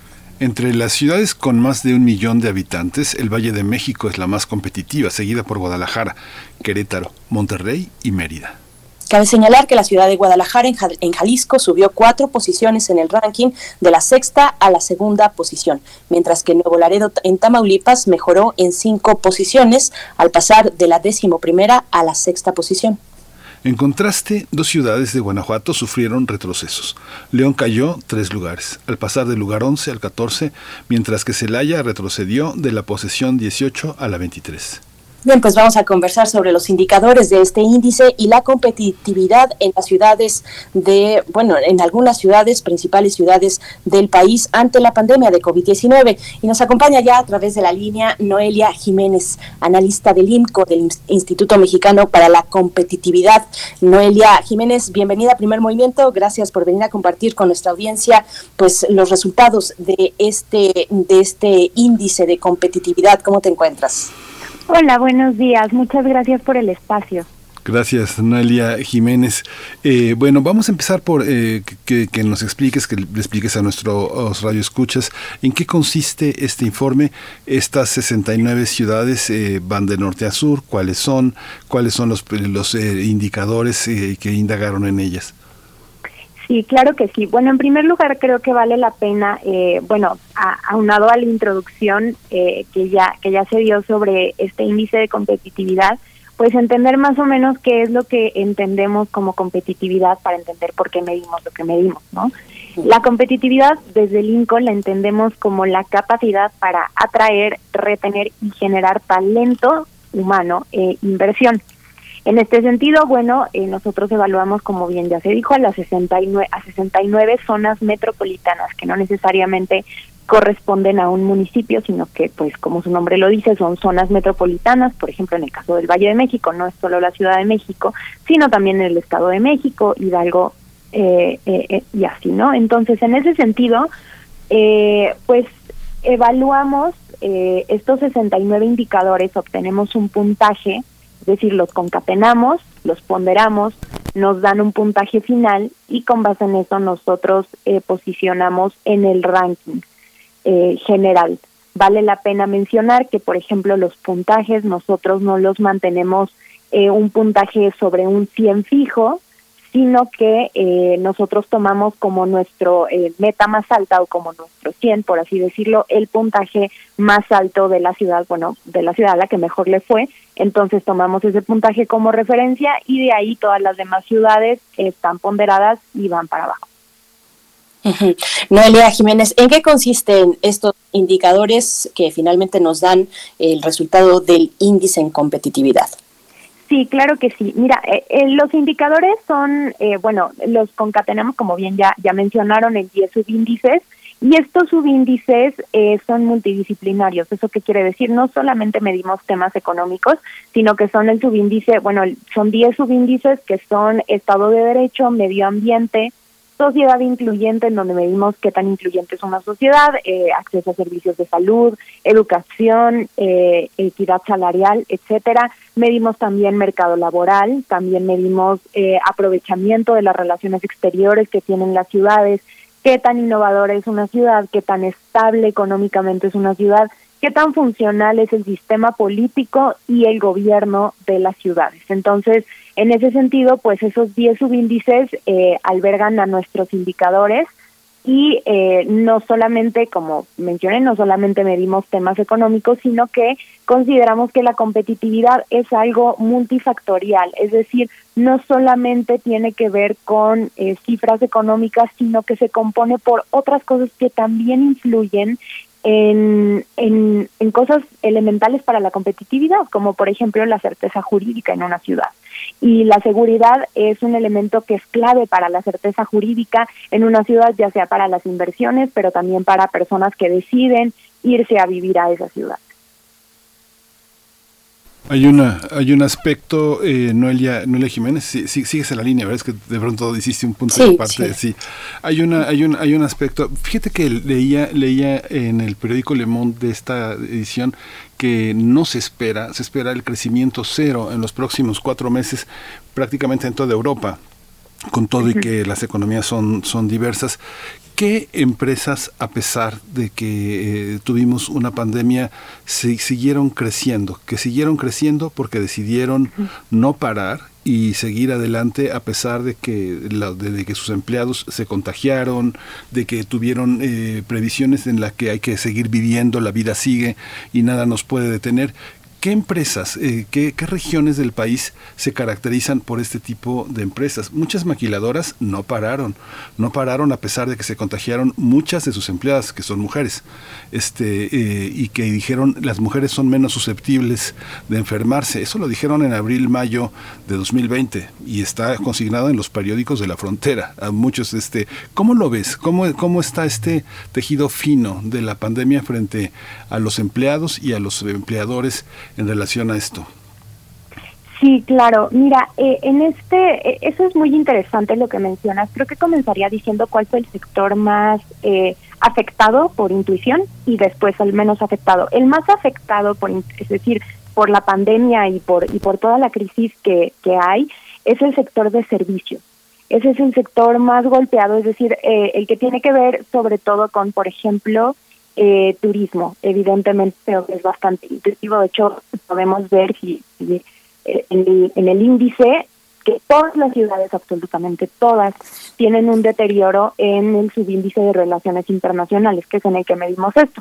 Eh, se mide no solo inversión extranjera directa, sino también, por ejemplo, ocupación hotelera, pasajeros que van del o, hacia el extranjero. Y en ese sentido, este fue el sector más afectado por eh, la pandemia. Sin embargo, como bien mencionas, el tema de las eh, maquilas es un tema eh, muy interesante porque prácticamente eh, no pararon y muchas de ellas, bueno, tenemos resultados que eh, la, la, la zona que menos fue afectada en términos eh, económicos, que todas fueron afectadas, pero la que menos fue afectada en el subíndice, eh, en, este, en este subíndice de economía es, son las ciudades que precisamente se encuentran en el noroeste y son ciudades, por ejemplo, como Chihuahua, en donde precisamente hay muchas maquilas, también se encuentra Juárez, también se encuentra Durango, eh, La Paz, eh, Mexicali, Ensenada, entre otras.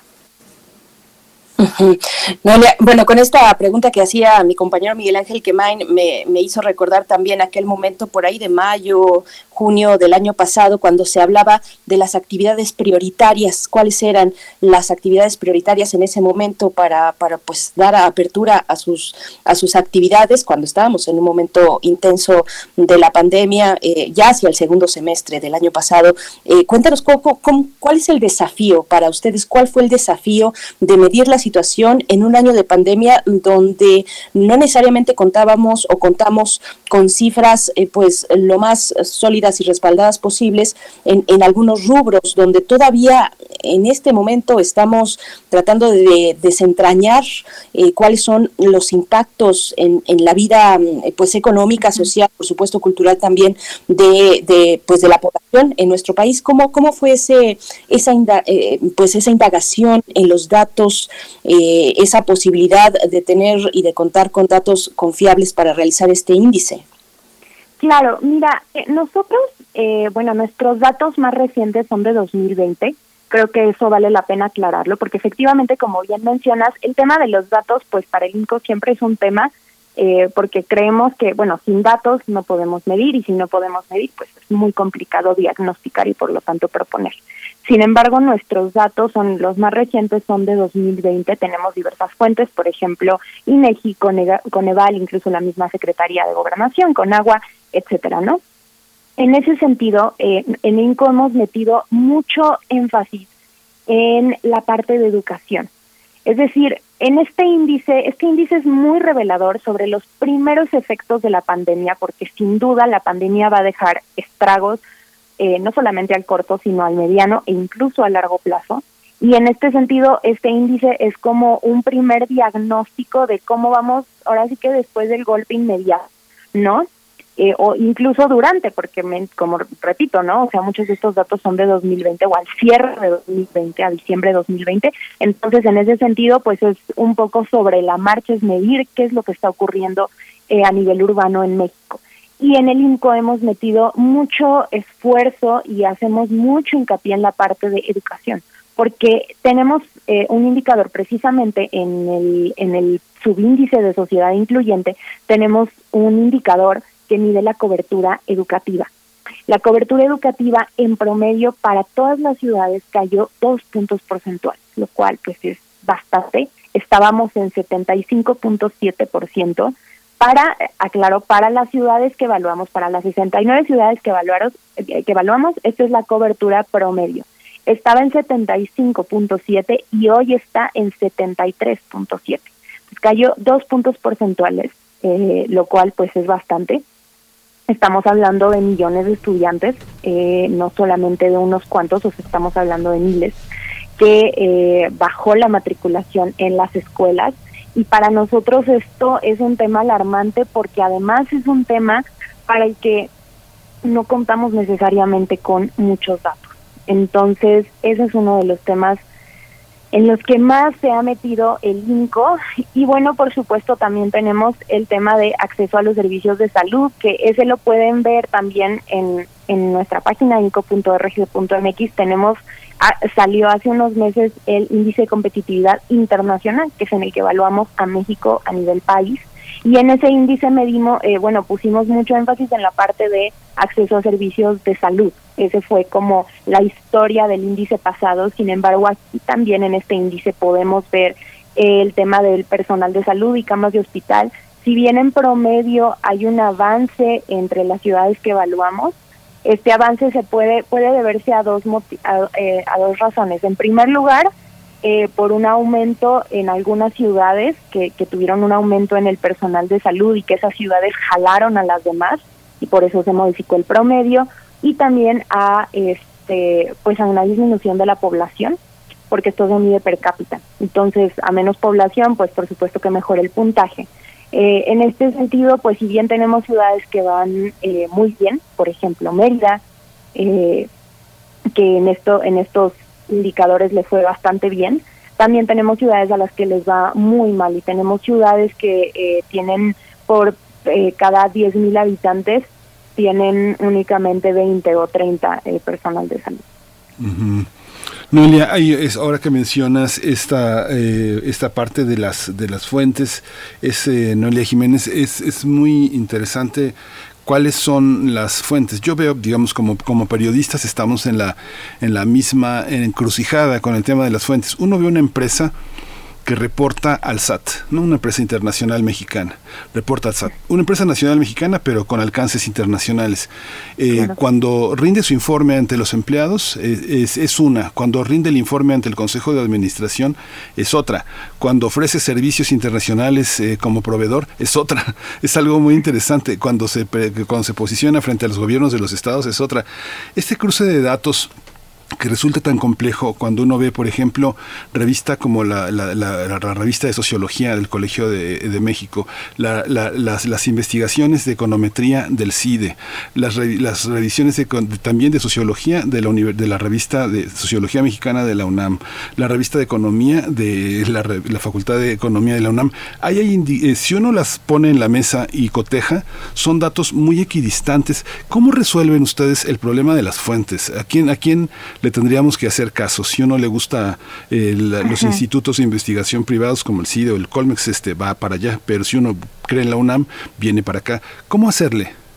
Claro, mira, en este sentido, en la parte metodológica, realmente, por ejemplo, en el caso del CIDE, nosotros trabajamos muy de cerca con, con el CIDE y en la parte metodológica, realmente la metodología eh, a la hora de hacer un índice es pues muy similar eh, en, el, en el sentido en que pues los índices de entrada definitivamente tienen, eh, mm, los índices tienen que saber leer, ¿no? Y en ese sentido, eh, un índice te puede dar información muy a grosso modo, pero también puede uno ir a la parte muy medular, es decir, a irnos como lo estamos haciendo, por indicador, si ese indicador mejoró o empeoró respecto al tiempo, respecto a los demás, porque todo es muy relativo en el índice, ¿no? O sea, todo depende mucho de cómo se comporta el grupo. No son absolutos, definitivamente no lo son.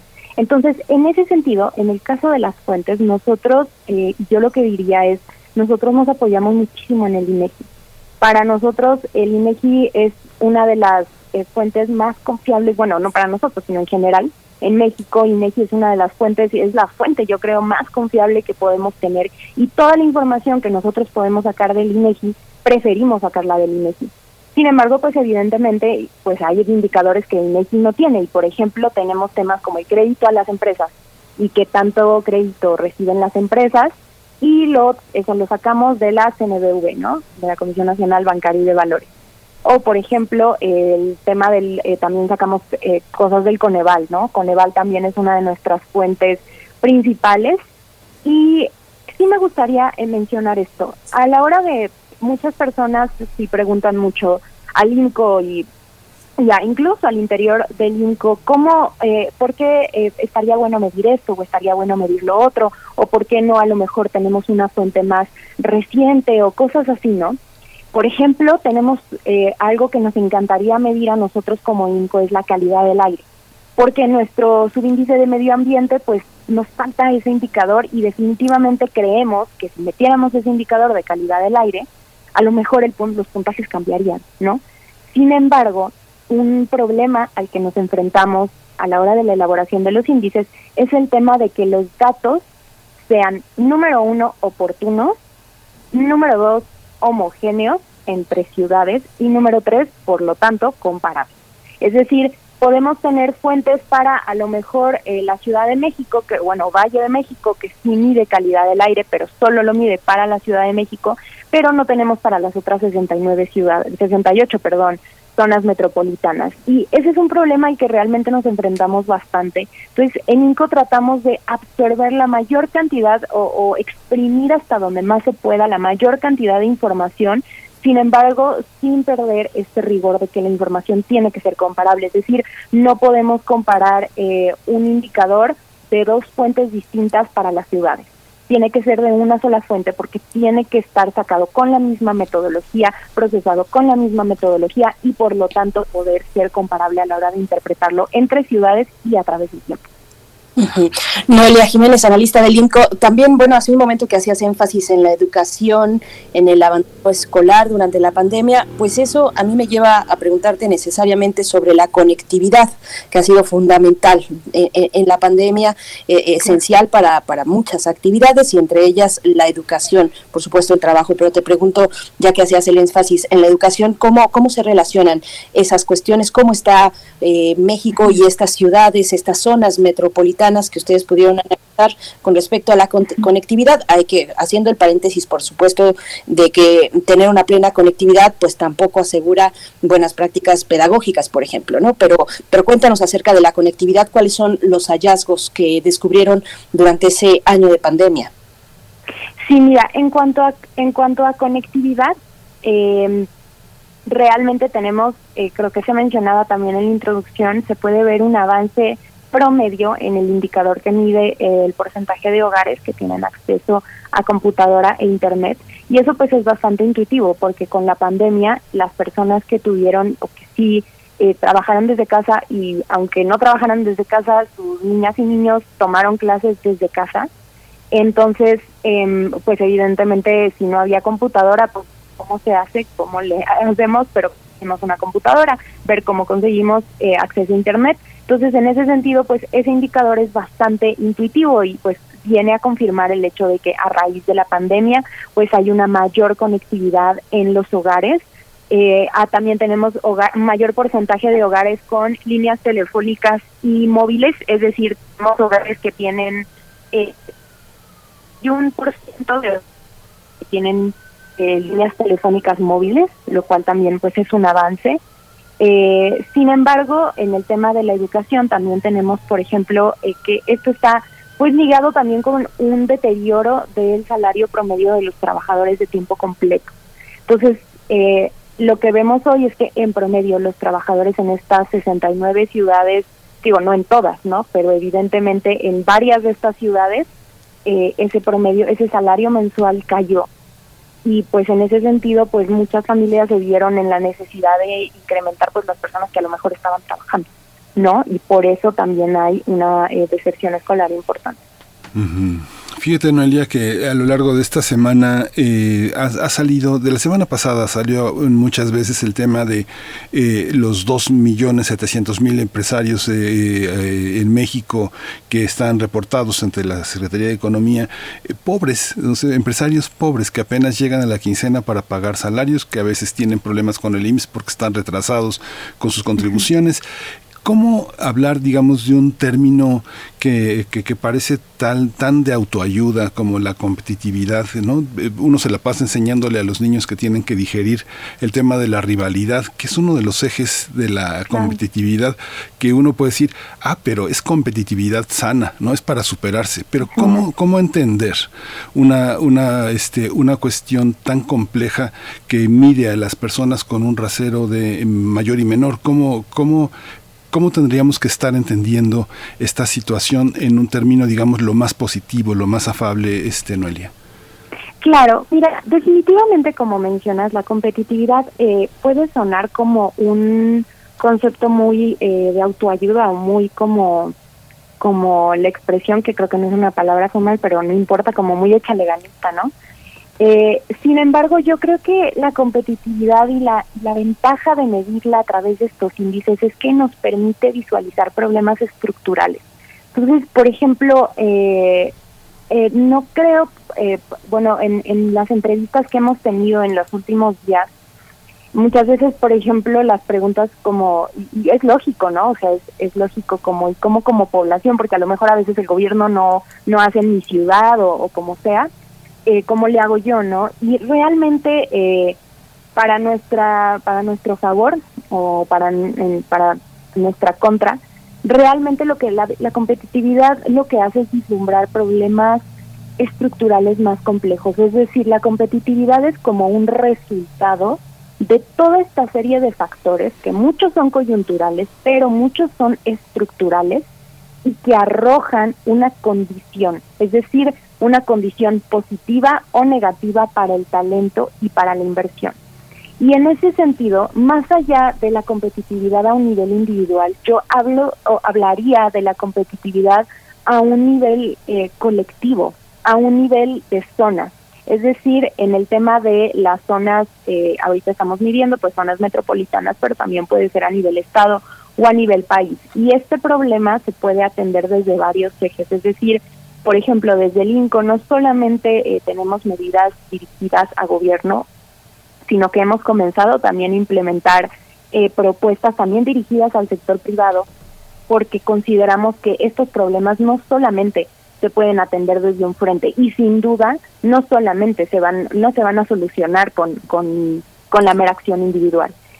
El caso que mencionas del tema del crédito a las empresas, por ejemplo, en el eh, es nosotros tenemos eh, que pues hay distintos créditos que se pueden otorgar a las a las pymes. En este caso, eh, pues lo que vemos también aquí es un eh, es, es bastante curioso porque en promedio para las ciudades que evaluamos el índice arroja un avance en esta en este tema. Sin embargo, cabe aclarar y por eso es muy importante entender la metodología de cómo se miden las cosas. Este, este, este indicador se mide en pesos por cada mil pesos de actividad económica. ¿Eso qué quiere decir? Que si la actividad económica se contrajo, que es lo más probable, que bueno, evidente eso pasó con la pandemia, entonces muy probablemente este promedio va a mejorar, aunque no hayan aumentado los créditos a las empresas, aunque a lo mejor incluso hayan disminuido si la actividad económica se contrajo aún más o en mayor proporción que esa disminución, pues va a haber una mejora en este indicador. Por eso la importancia de también entender muy bien la metodología, porque no es necesariamente muy intuitivo y definitivamente, por ejemplo, hay una disonancia en ese avance, pero si, si te vas al índice de competitividad internacional donde se mide México a nivel nacional, tenemos de hecho un retroceso en este indicador. Noelia Jiménez, estamos ya acercándonos al final, pero eh, te pregunto sobre otro indicador o subindicador o subíndice más eh, también muy muy importante, fundamental eh, para entender nuestra realidad nacional, la incidencia delictiva. ¿Cómo verlo en un país de regiones? ¿Cómo lo miden ustedes? ¿Qué resultados arroja este, este medidor, este indicador? ¿Y, y qué, qué ciudades pues redujeron su incidencia del delito? ¿Cuáles lo incrementaron? Cuéntanos un poco al respecto, por favor.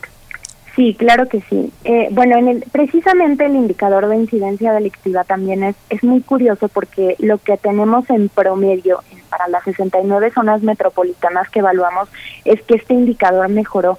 Es decir, hay, eh, bueno, se mide a través de delitos del fuero común por cada mil habitantes y este indicador disminuyó porque en promedio teníamos eh, en 2000 19, 19 delitos del fuero común por cada mil habitantes y para 2020, para el cierre de 2020 fueron 16.4 delitos. Entonces, pues hay una disminución en el INCO. Eh, creemos que esto tiene que ver con eh, también el confinamiento debido a la pandemia.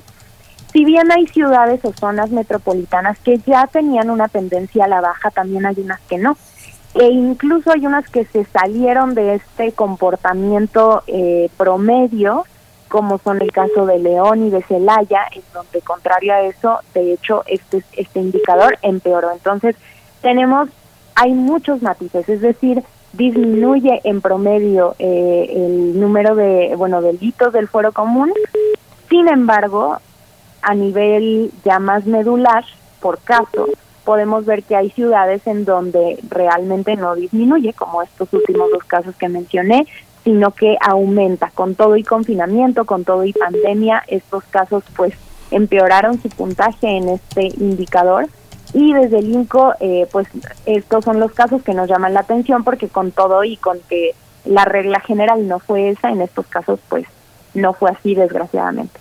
Sí. Una última pregunta, Noelia Jiménez. Hay una, hay una parte en la que uno sabe que algo eh, nos arrebató la, la, pandemia, pero también hay otra, hay otra parte en la que eh, eh, si bien el gobierno le ha dado um, a quienes nunca han tenido nada y ha repartido muchos recursos eh, a favor de mucha gente pobre, que es difícil de medir el estado de su progreso a partir, digamos, de esta, de esta generosa contribución para su bienestar. Hay una parte de la sociedad que se ha manifestado de muchas maneras, sobre todo porque tiene medios para hacerlo, en que se ha sentido menoscabada por las políticas de austeridad. ¿Cuál es esa relación? ¿Hay una manera de medir eso? Este, la clase media que se siente agraviada por los temas de austeridad, ¿es posible eh, tener en cuenta eso o solamente son indicadores de este empresariales?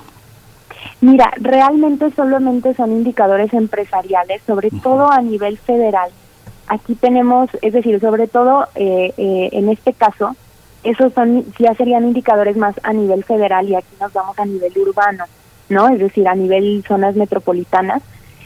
Eh, esos tenemos más que nada indicadores empresariales. Lo que sí te puedo decir eh, respecto de lo que preguntas es que efectivamente eh, lo que podemos ver es que sí han tenido un impacto estas este este apoyo que está recibiendo mucha gente.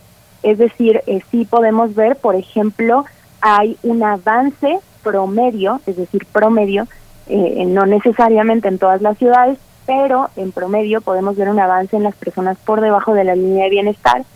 Sin duda esto se puede deber a diversos factores y entre ellos este que tú mencionas, ¿no?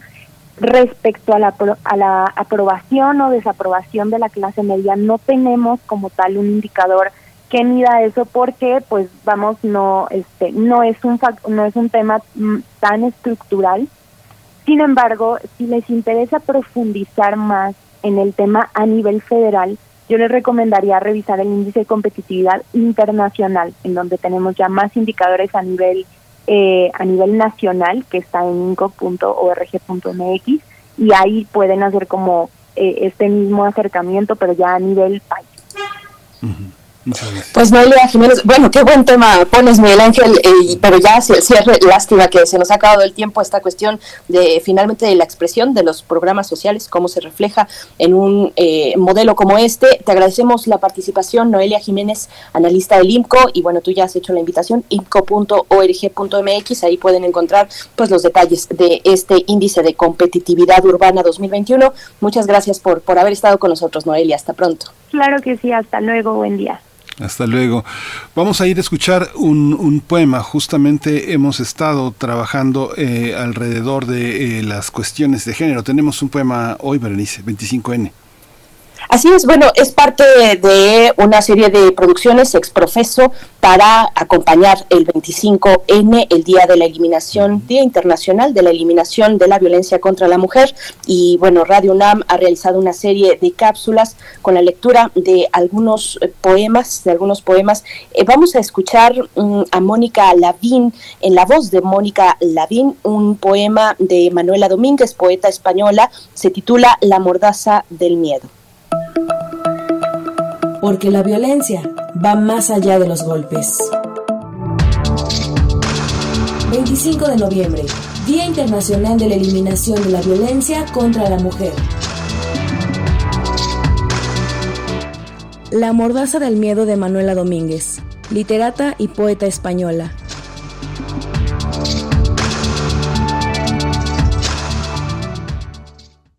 La mordaza del miedo, Manuela Domínguez. ¿Dónde se perdió tu sonrisa cuando la cambiaste por la mordaza del miedo, herida que sujetas entre dientes? Estará en el cajón que encierra tus ansias, lastimada de golondrinas como tus párpados. No merece tu hermetismo tanta ceniza en los ojos, tantas violetas de vidrio, tantos escombros de niebla, si el yugo que te anochece duele como lágrimas. Despójate ya de tu mordaza. Verás germinar la luz sobre lo oscuro.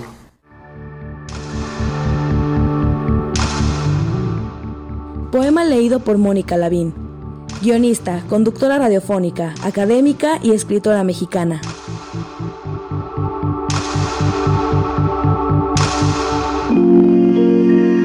...25 de noviembre... Día Internacional de la Eliminación de la Violencia contra la Mujer. Porque la violencia va más allá de los golpes.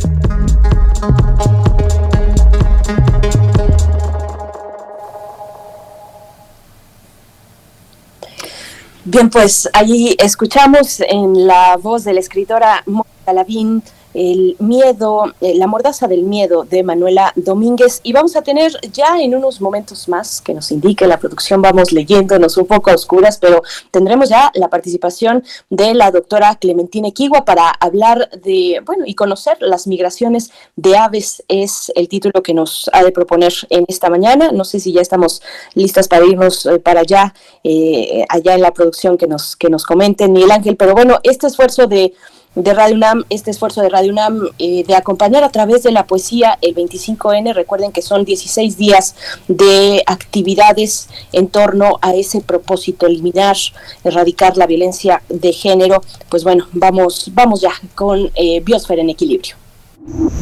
Primer movimiento. Hacemos comunidad en la sana distancia. Biosfera en Equilibrio. Conocer las migraciones de aves, el tema de esta mañana con la doctora Clementina Kiwa, quien ya nos acompaña en la línea. Ella es bióloga y doctora en ciencias por la Facultad de Ciencias de la UNAM y también es divulgadora científica desde el Instituto de Ecología de esta Casa de Estudios. ¿Cómo estás, querida Clementina Kiwa? Buenos días. Ojalá no con mucho frío, pero bueno, si no, acércate una buena cobija en estos momentos. Exactamente, sí, pues sí, ya se empieza a sentir el, el frío, el clima ha ido cambiando poquito a poco y con estos pulsos de frío también los días se han ido haciendo más cortos. La gente se empieza a mover, ya vimos todo el movimiento que hubo por el Thanksgiving en, en los Estados Unidos para ir a visitar a la familia o incluso para buscar, como bien dices, Berenice, un lugar más calientito. Pero además de los humanos, muchísimos, muchísimos animales se mueven buscando mejores condiciones. Por ejemplo, desde hace un par de meses las ballenas grises empezaron a viajar hacia Bahía Magdalena, en Baja California, en donde pasarán el invierno con sus crías. Las mariposas monarca empezaron a llegar desde los primeros días de noviembre a sus sitios de hibernación en los estados de México y Michoacán, y desde hace un par de meses miles de millones de aves se han estado moviendo de norte a sur en todo el mundo. Quizás las golondrinas fueron las primeras aves que los naturalistas observaron que desaparecían estacionalmente de algunos lugares en Europa. Hay varias especies de golondrinas, algunas de ellas forman grandes colonias frecuentemente aprovechando las construcciones humanas. Así que para la gente es obvio cuando están y cuando no están. En un libro maravilloso impreso en Londres en 1791 que se llama eh, Historia Natural de las Aves, que contiene una diversidad de hechos que seleccionaron varios escritores con la intención de divertir e instruir a los niños, se habla de la migración de las golondrinas. En el libro hablan de tres teorías para explicar qué pasaba con estas aves durante el invierno. Una era que desaparecían porque se escondían en cuevas y permanecían ahí ocultas e inactivas hasta la llegada de la primavera. Otra que las aves se escondían en el fondo de los lagos. La tercera teoría decía que seguramente se moverían a otras partes del planeta. Explicando más esta última idea, el libro incluye las observaciones de distintas personas que mencionan haber visto a la misma especie de golondrina en lugares como Egipto y Libia. Incluso se dice que viajeros en barco vieron parvadas de golondrina durante sus travesías. Un perspicaz observador incluso dice que los vencejos de chimenea, parientes de las golondrigas, llegan exactamente el 9 de octubre a Senegal. Pero confirmar estos recuentos no es cosa fácil. Se tenía que confiar en la veracidad de los observadores, en particular que supieran reconocer a la especie en un hábitat diferente, Entender bien los procesos de migración de los animales, pues, ha llevado muchísimo tiempo y el uso de diversas tecnologías ha sido clave para lograrlo. En el caso de las aves, se dice que a principios del siglo XIX, John Audubon colocó hilos de plata en patas de aves para marcarlas. Con el paso del tiempo se desarrollaron anillos de aluminio que tienen un número que el investigador asocia a datos como el sitio de captura, el peso, el sexo, tamaño y demás información que considere pertinente. Tristemente, hay que esperar a que alguien en otra región del mundo encuentre al animal anillado o sus restos y que lo reporte a quien lo colocó. Pero cuando se logra una recaptura, la información que obtiene el investigador es importantísima, por lo que aporta al conocimiento de una especie completa. Hoy, además de los anillos, se cuenta con pequeños geolocalizadores que con georreferenciación satelital van registrando las coordenadas de los sitios por donde pasa el ave, el ave que lo lleva. Además de los geolocalizadores, ahora se usan radares que sirven para entender los movimientos de parvadas completas de ave. De acuerdo con el Laboratorio de Ornitología de Cornell, la tecnología de radares surgió a finales de la Segunda Guerra Mundial, pero ha ido cambiando hasta convertirse en un sofisticado sistema de radares meteorológicos de próxima generación, o más corto denominado NextRad, que además de la información climática es capaz de detectar el movimiento de las aves. El sistema NextRad ha servido para obtener información sobre la velocidad a la que vuelan las aves y la densidad de sus parvadas. Estas tecnologías, junto con sistemas de computación, están ayudando a conocer más sobre las aves a gran escala. Por ejemplo, se ha observado que las densidades de aves migratorias ha disminuido. Los observadores de aves, o como se les dice coloquialmente pajareros, ya habían alertado de este problema y el sistema NextRad lo confirma. También se están desarrollando modelos que pueden servir para predecir cómo se mueven las aves en el espacio y alertar de su llegada hasta con tres días de anticipación.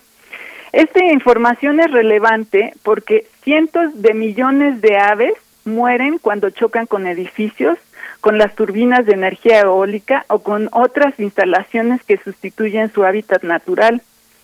Además, eh, esta información, por supuesto, le sirve a arquitectos, urbanistas y desarrolladores de tecnologías verdes para tener más tecnologías amigables con la naturaleza.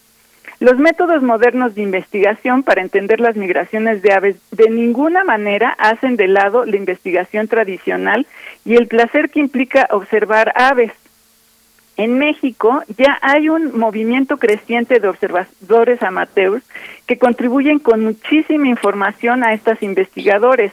Y bueno, si nuestros radioescuchas todavía están pensando qué hacer durante este invierno eh, y estas vacaciones, una buena alternativa es unirse a un esfuerzo que ya lleva más de 100 años, que se llama el conteo de aves de Navidad, y va a iniciar el 14 de diciembre y termina el 5 de enero. Entonces, bueno, es una buena actividad, infórmense sobre, sobre esto en la página de Audubon y, y contribuyan con sus datos. Yo creo que sería pues muy divertido entrarle a estas iniciativas. Es una buena invitación, querida Clementina Kiwa. Y fíjate que te preguntan en, en redes, Ana Escalante dice, eh, ¿dónde puedo saber más de los pelícanos que vienen a la pista de Cuemanco? No sé si tengas por ahí un dato o tal vez una orientación de cómo acercarnos pues precisamente a ese eh, conteo de aves, en este caso en la pista de Cuemanco. Pues yo creo, eh, no sé exactamente los grupos que estén trabajando en esa región, pero hay una iniciativa que se llama Haber Aves de Conavio, donde está toda esa información eh, para, para averiguar sobre esos, esos animales que están llegando ahí y que es espectacular verlos. Yo en alguna ocasión eh, los vi por ahí nadando y me pareció maravilloso. Y eh, seguramente los grupos de, de, que están trabajando con esta iniciativa que les digo, Haber Aves de Conavio, y así se busca, en, Internet y ahorita la puedo poner en la página de Internet. Seguramente encontrarán más detalles sobre esta, esta información porque una de las maravillas de estos pajareros es que están súper bien organizados y tienen los datos en comunidades, en, en este mismo sistema eh, de electrónico y eh, con, con los amigos. Entonces, bueno, para responderle a Ana Escalante, con gusto voy a averiguar esos, esos datos y los voy a poner disponibles en internet para que los, los puedan seguir. Pues muchísimas gracias Clementina por toda esta visión. Digamos siempre las aves migratorias no solo son tema de la poesía y de la y de la y de, los investigadores, sino que son parte de todos los que eh, nos hacemos muchas preguntas sobre lo que observamos y que observamos ya después de la pandemia silenciosa, confinada, que ahora han vuelto de una manera también nuevamente a invisibilizarse con el ruido de la ciudad, con el movimiento eh, frente a nuestros ojos y que hemos dejado de mirar al cielo también, ¿no? Exactamente, y bueno, ahora viene una fuerte tendencia a, a ser más habitable para todos estos animales las ciudades, está eh, este llamado a reconstruir los parques, a, poner más árboles dentro de las calles y, todo esto. Entonces, pues yo creo que, que los iremos observan, observando más eh, si, si, si las condiciones se crean, ¿no? Entonces, bueno, sí es muy importante contribuir y pues participar para que también eh, aprendamos a, a, quererlas más, digamos, ¿no? Es, es realmente hermoso eh, hacer este esta mirada diferente a nuestro entorno. Muchas pues gracias. Pues muchas gracias. Y bueno, los invito rápidamente a que nos escuchen hoy en Habitare, que estaremos hablando de otros tipos de movimientos en insectos y van a ver qué divertido, porque están haciendo los físicos cosas súper interesantes. Gracias. Gracias, querida Clementina Iquiwa. Allá iba precisamente a invitarles a que escuchen Habitare eh, todos los lunes. Eh, te agradecemos como siempre, te deseamos una excelente semana, ya casi de inicio de diciembre, a abrigarnos y a observar a las aves. Muchas gracias, querida Clementina. Abrazos para todos. Gracias. Pues ya nos vamos. Eh, no deje de consultar la Gaceta UNAM SIDA, eh, VH SIDA, 40 años. Increíble, un muy, muy, eh, muy buen número. Tolerancia cero, cero a la, al acoso, al abuso en, la, en las universidades. Muy interesante. Mañana lo comentaremos, pero no deje de consultarla. Está descargable en PDF, está, está visible en línea. Así que bueno, ojalá y la puedan consultar. Ya nos vamos. Esto fue el primer movimiento. El mundo desde la universidad. Radio UNAM presentó Primer Movimiento, El Mundo desde la Universidad, con Berenice Camacho y Miguel Ángel Quemain en la conducción, Frida Saldívar y Violeta Berber, producción, Antonio Quijano y Patricia Zavala, noticias, Miriam Trejo y Rodrigo Mota, coordinadores e invitados. Tamara Quirós, redes sociales. Arturo González y Socorro Montes, operación técnica. Servicio social, Lisette Pérez e Iván Chavarría. Locución, Tessa Uribe y Juan Stack. Quédate en sintonía con Radio UNAM. Experiencia sonora.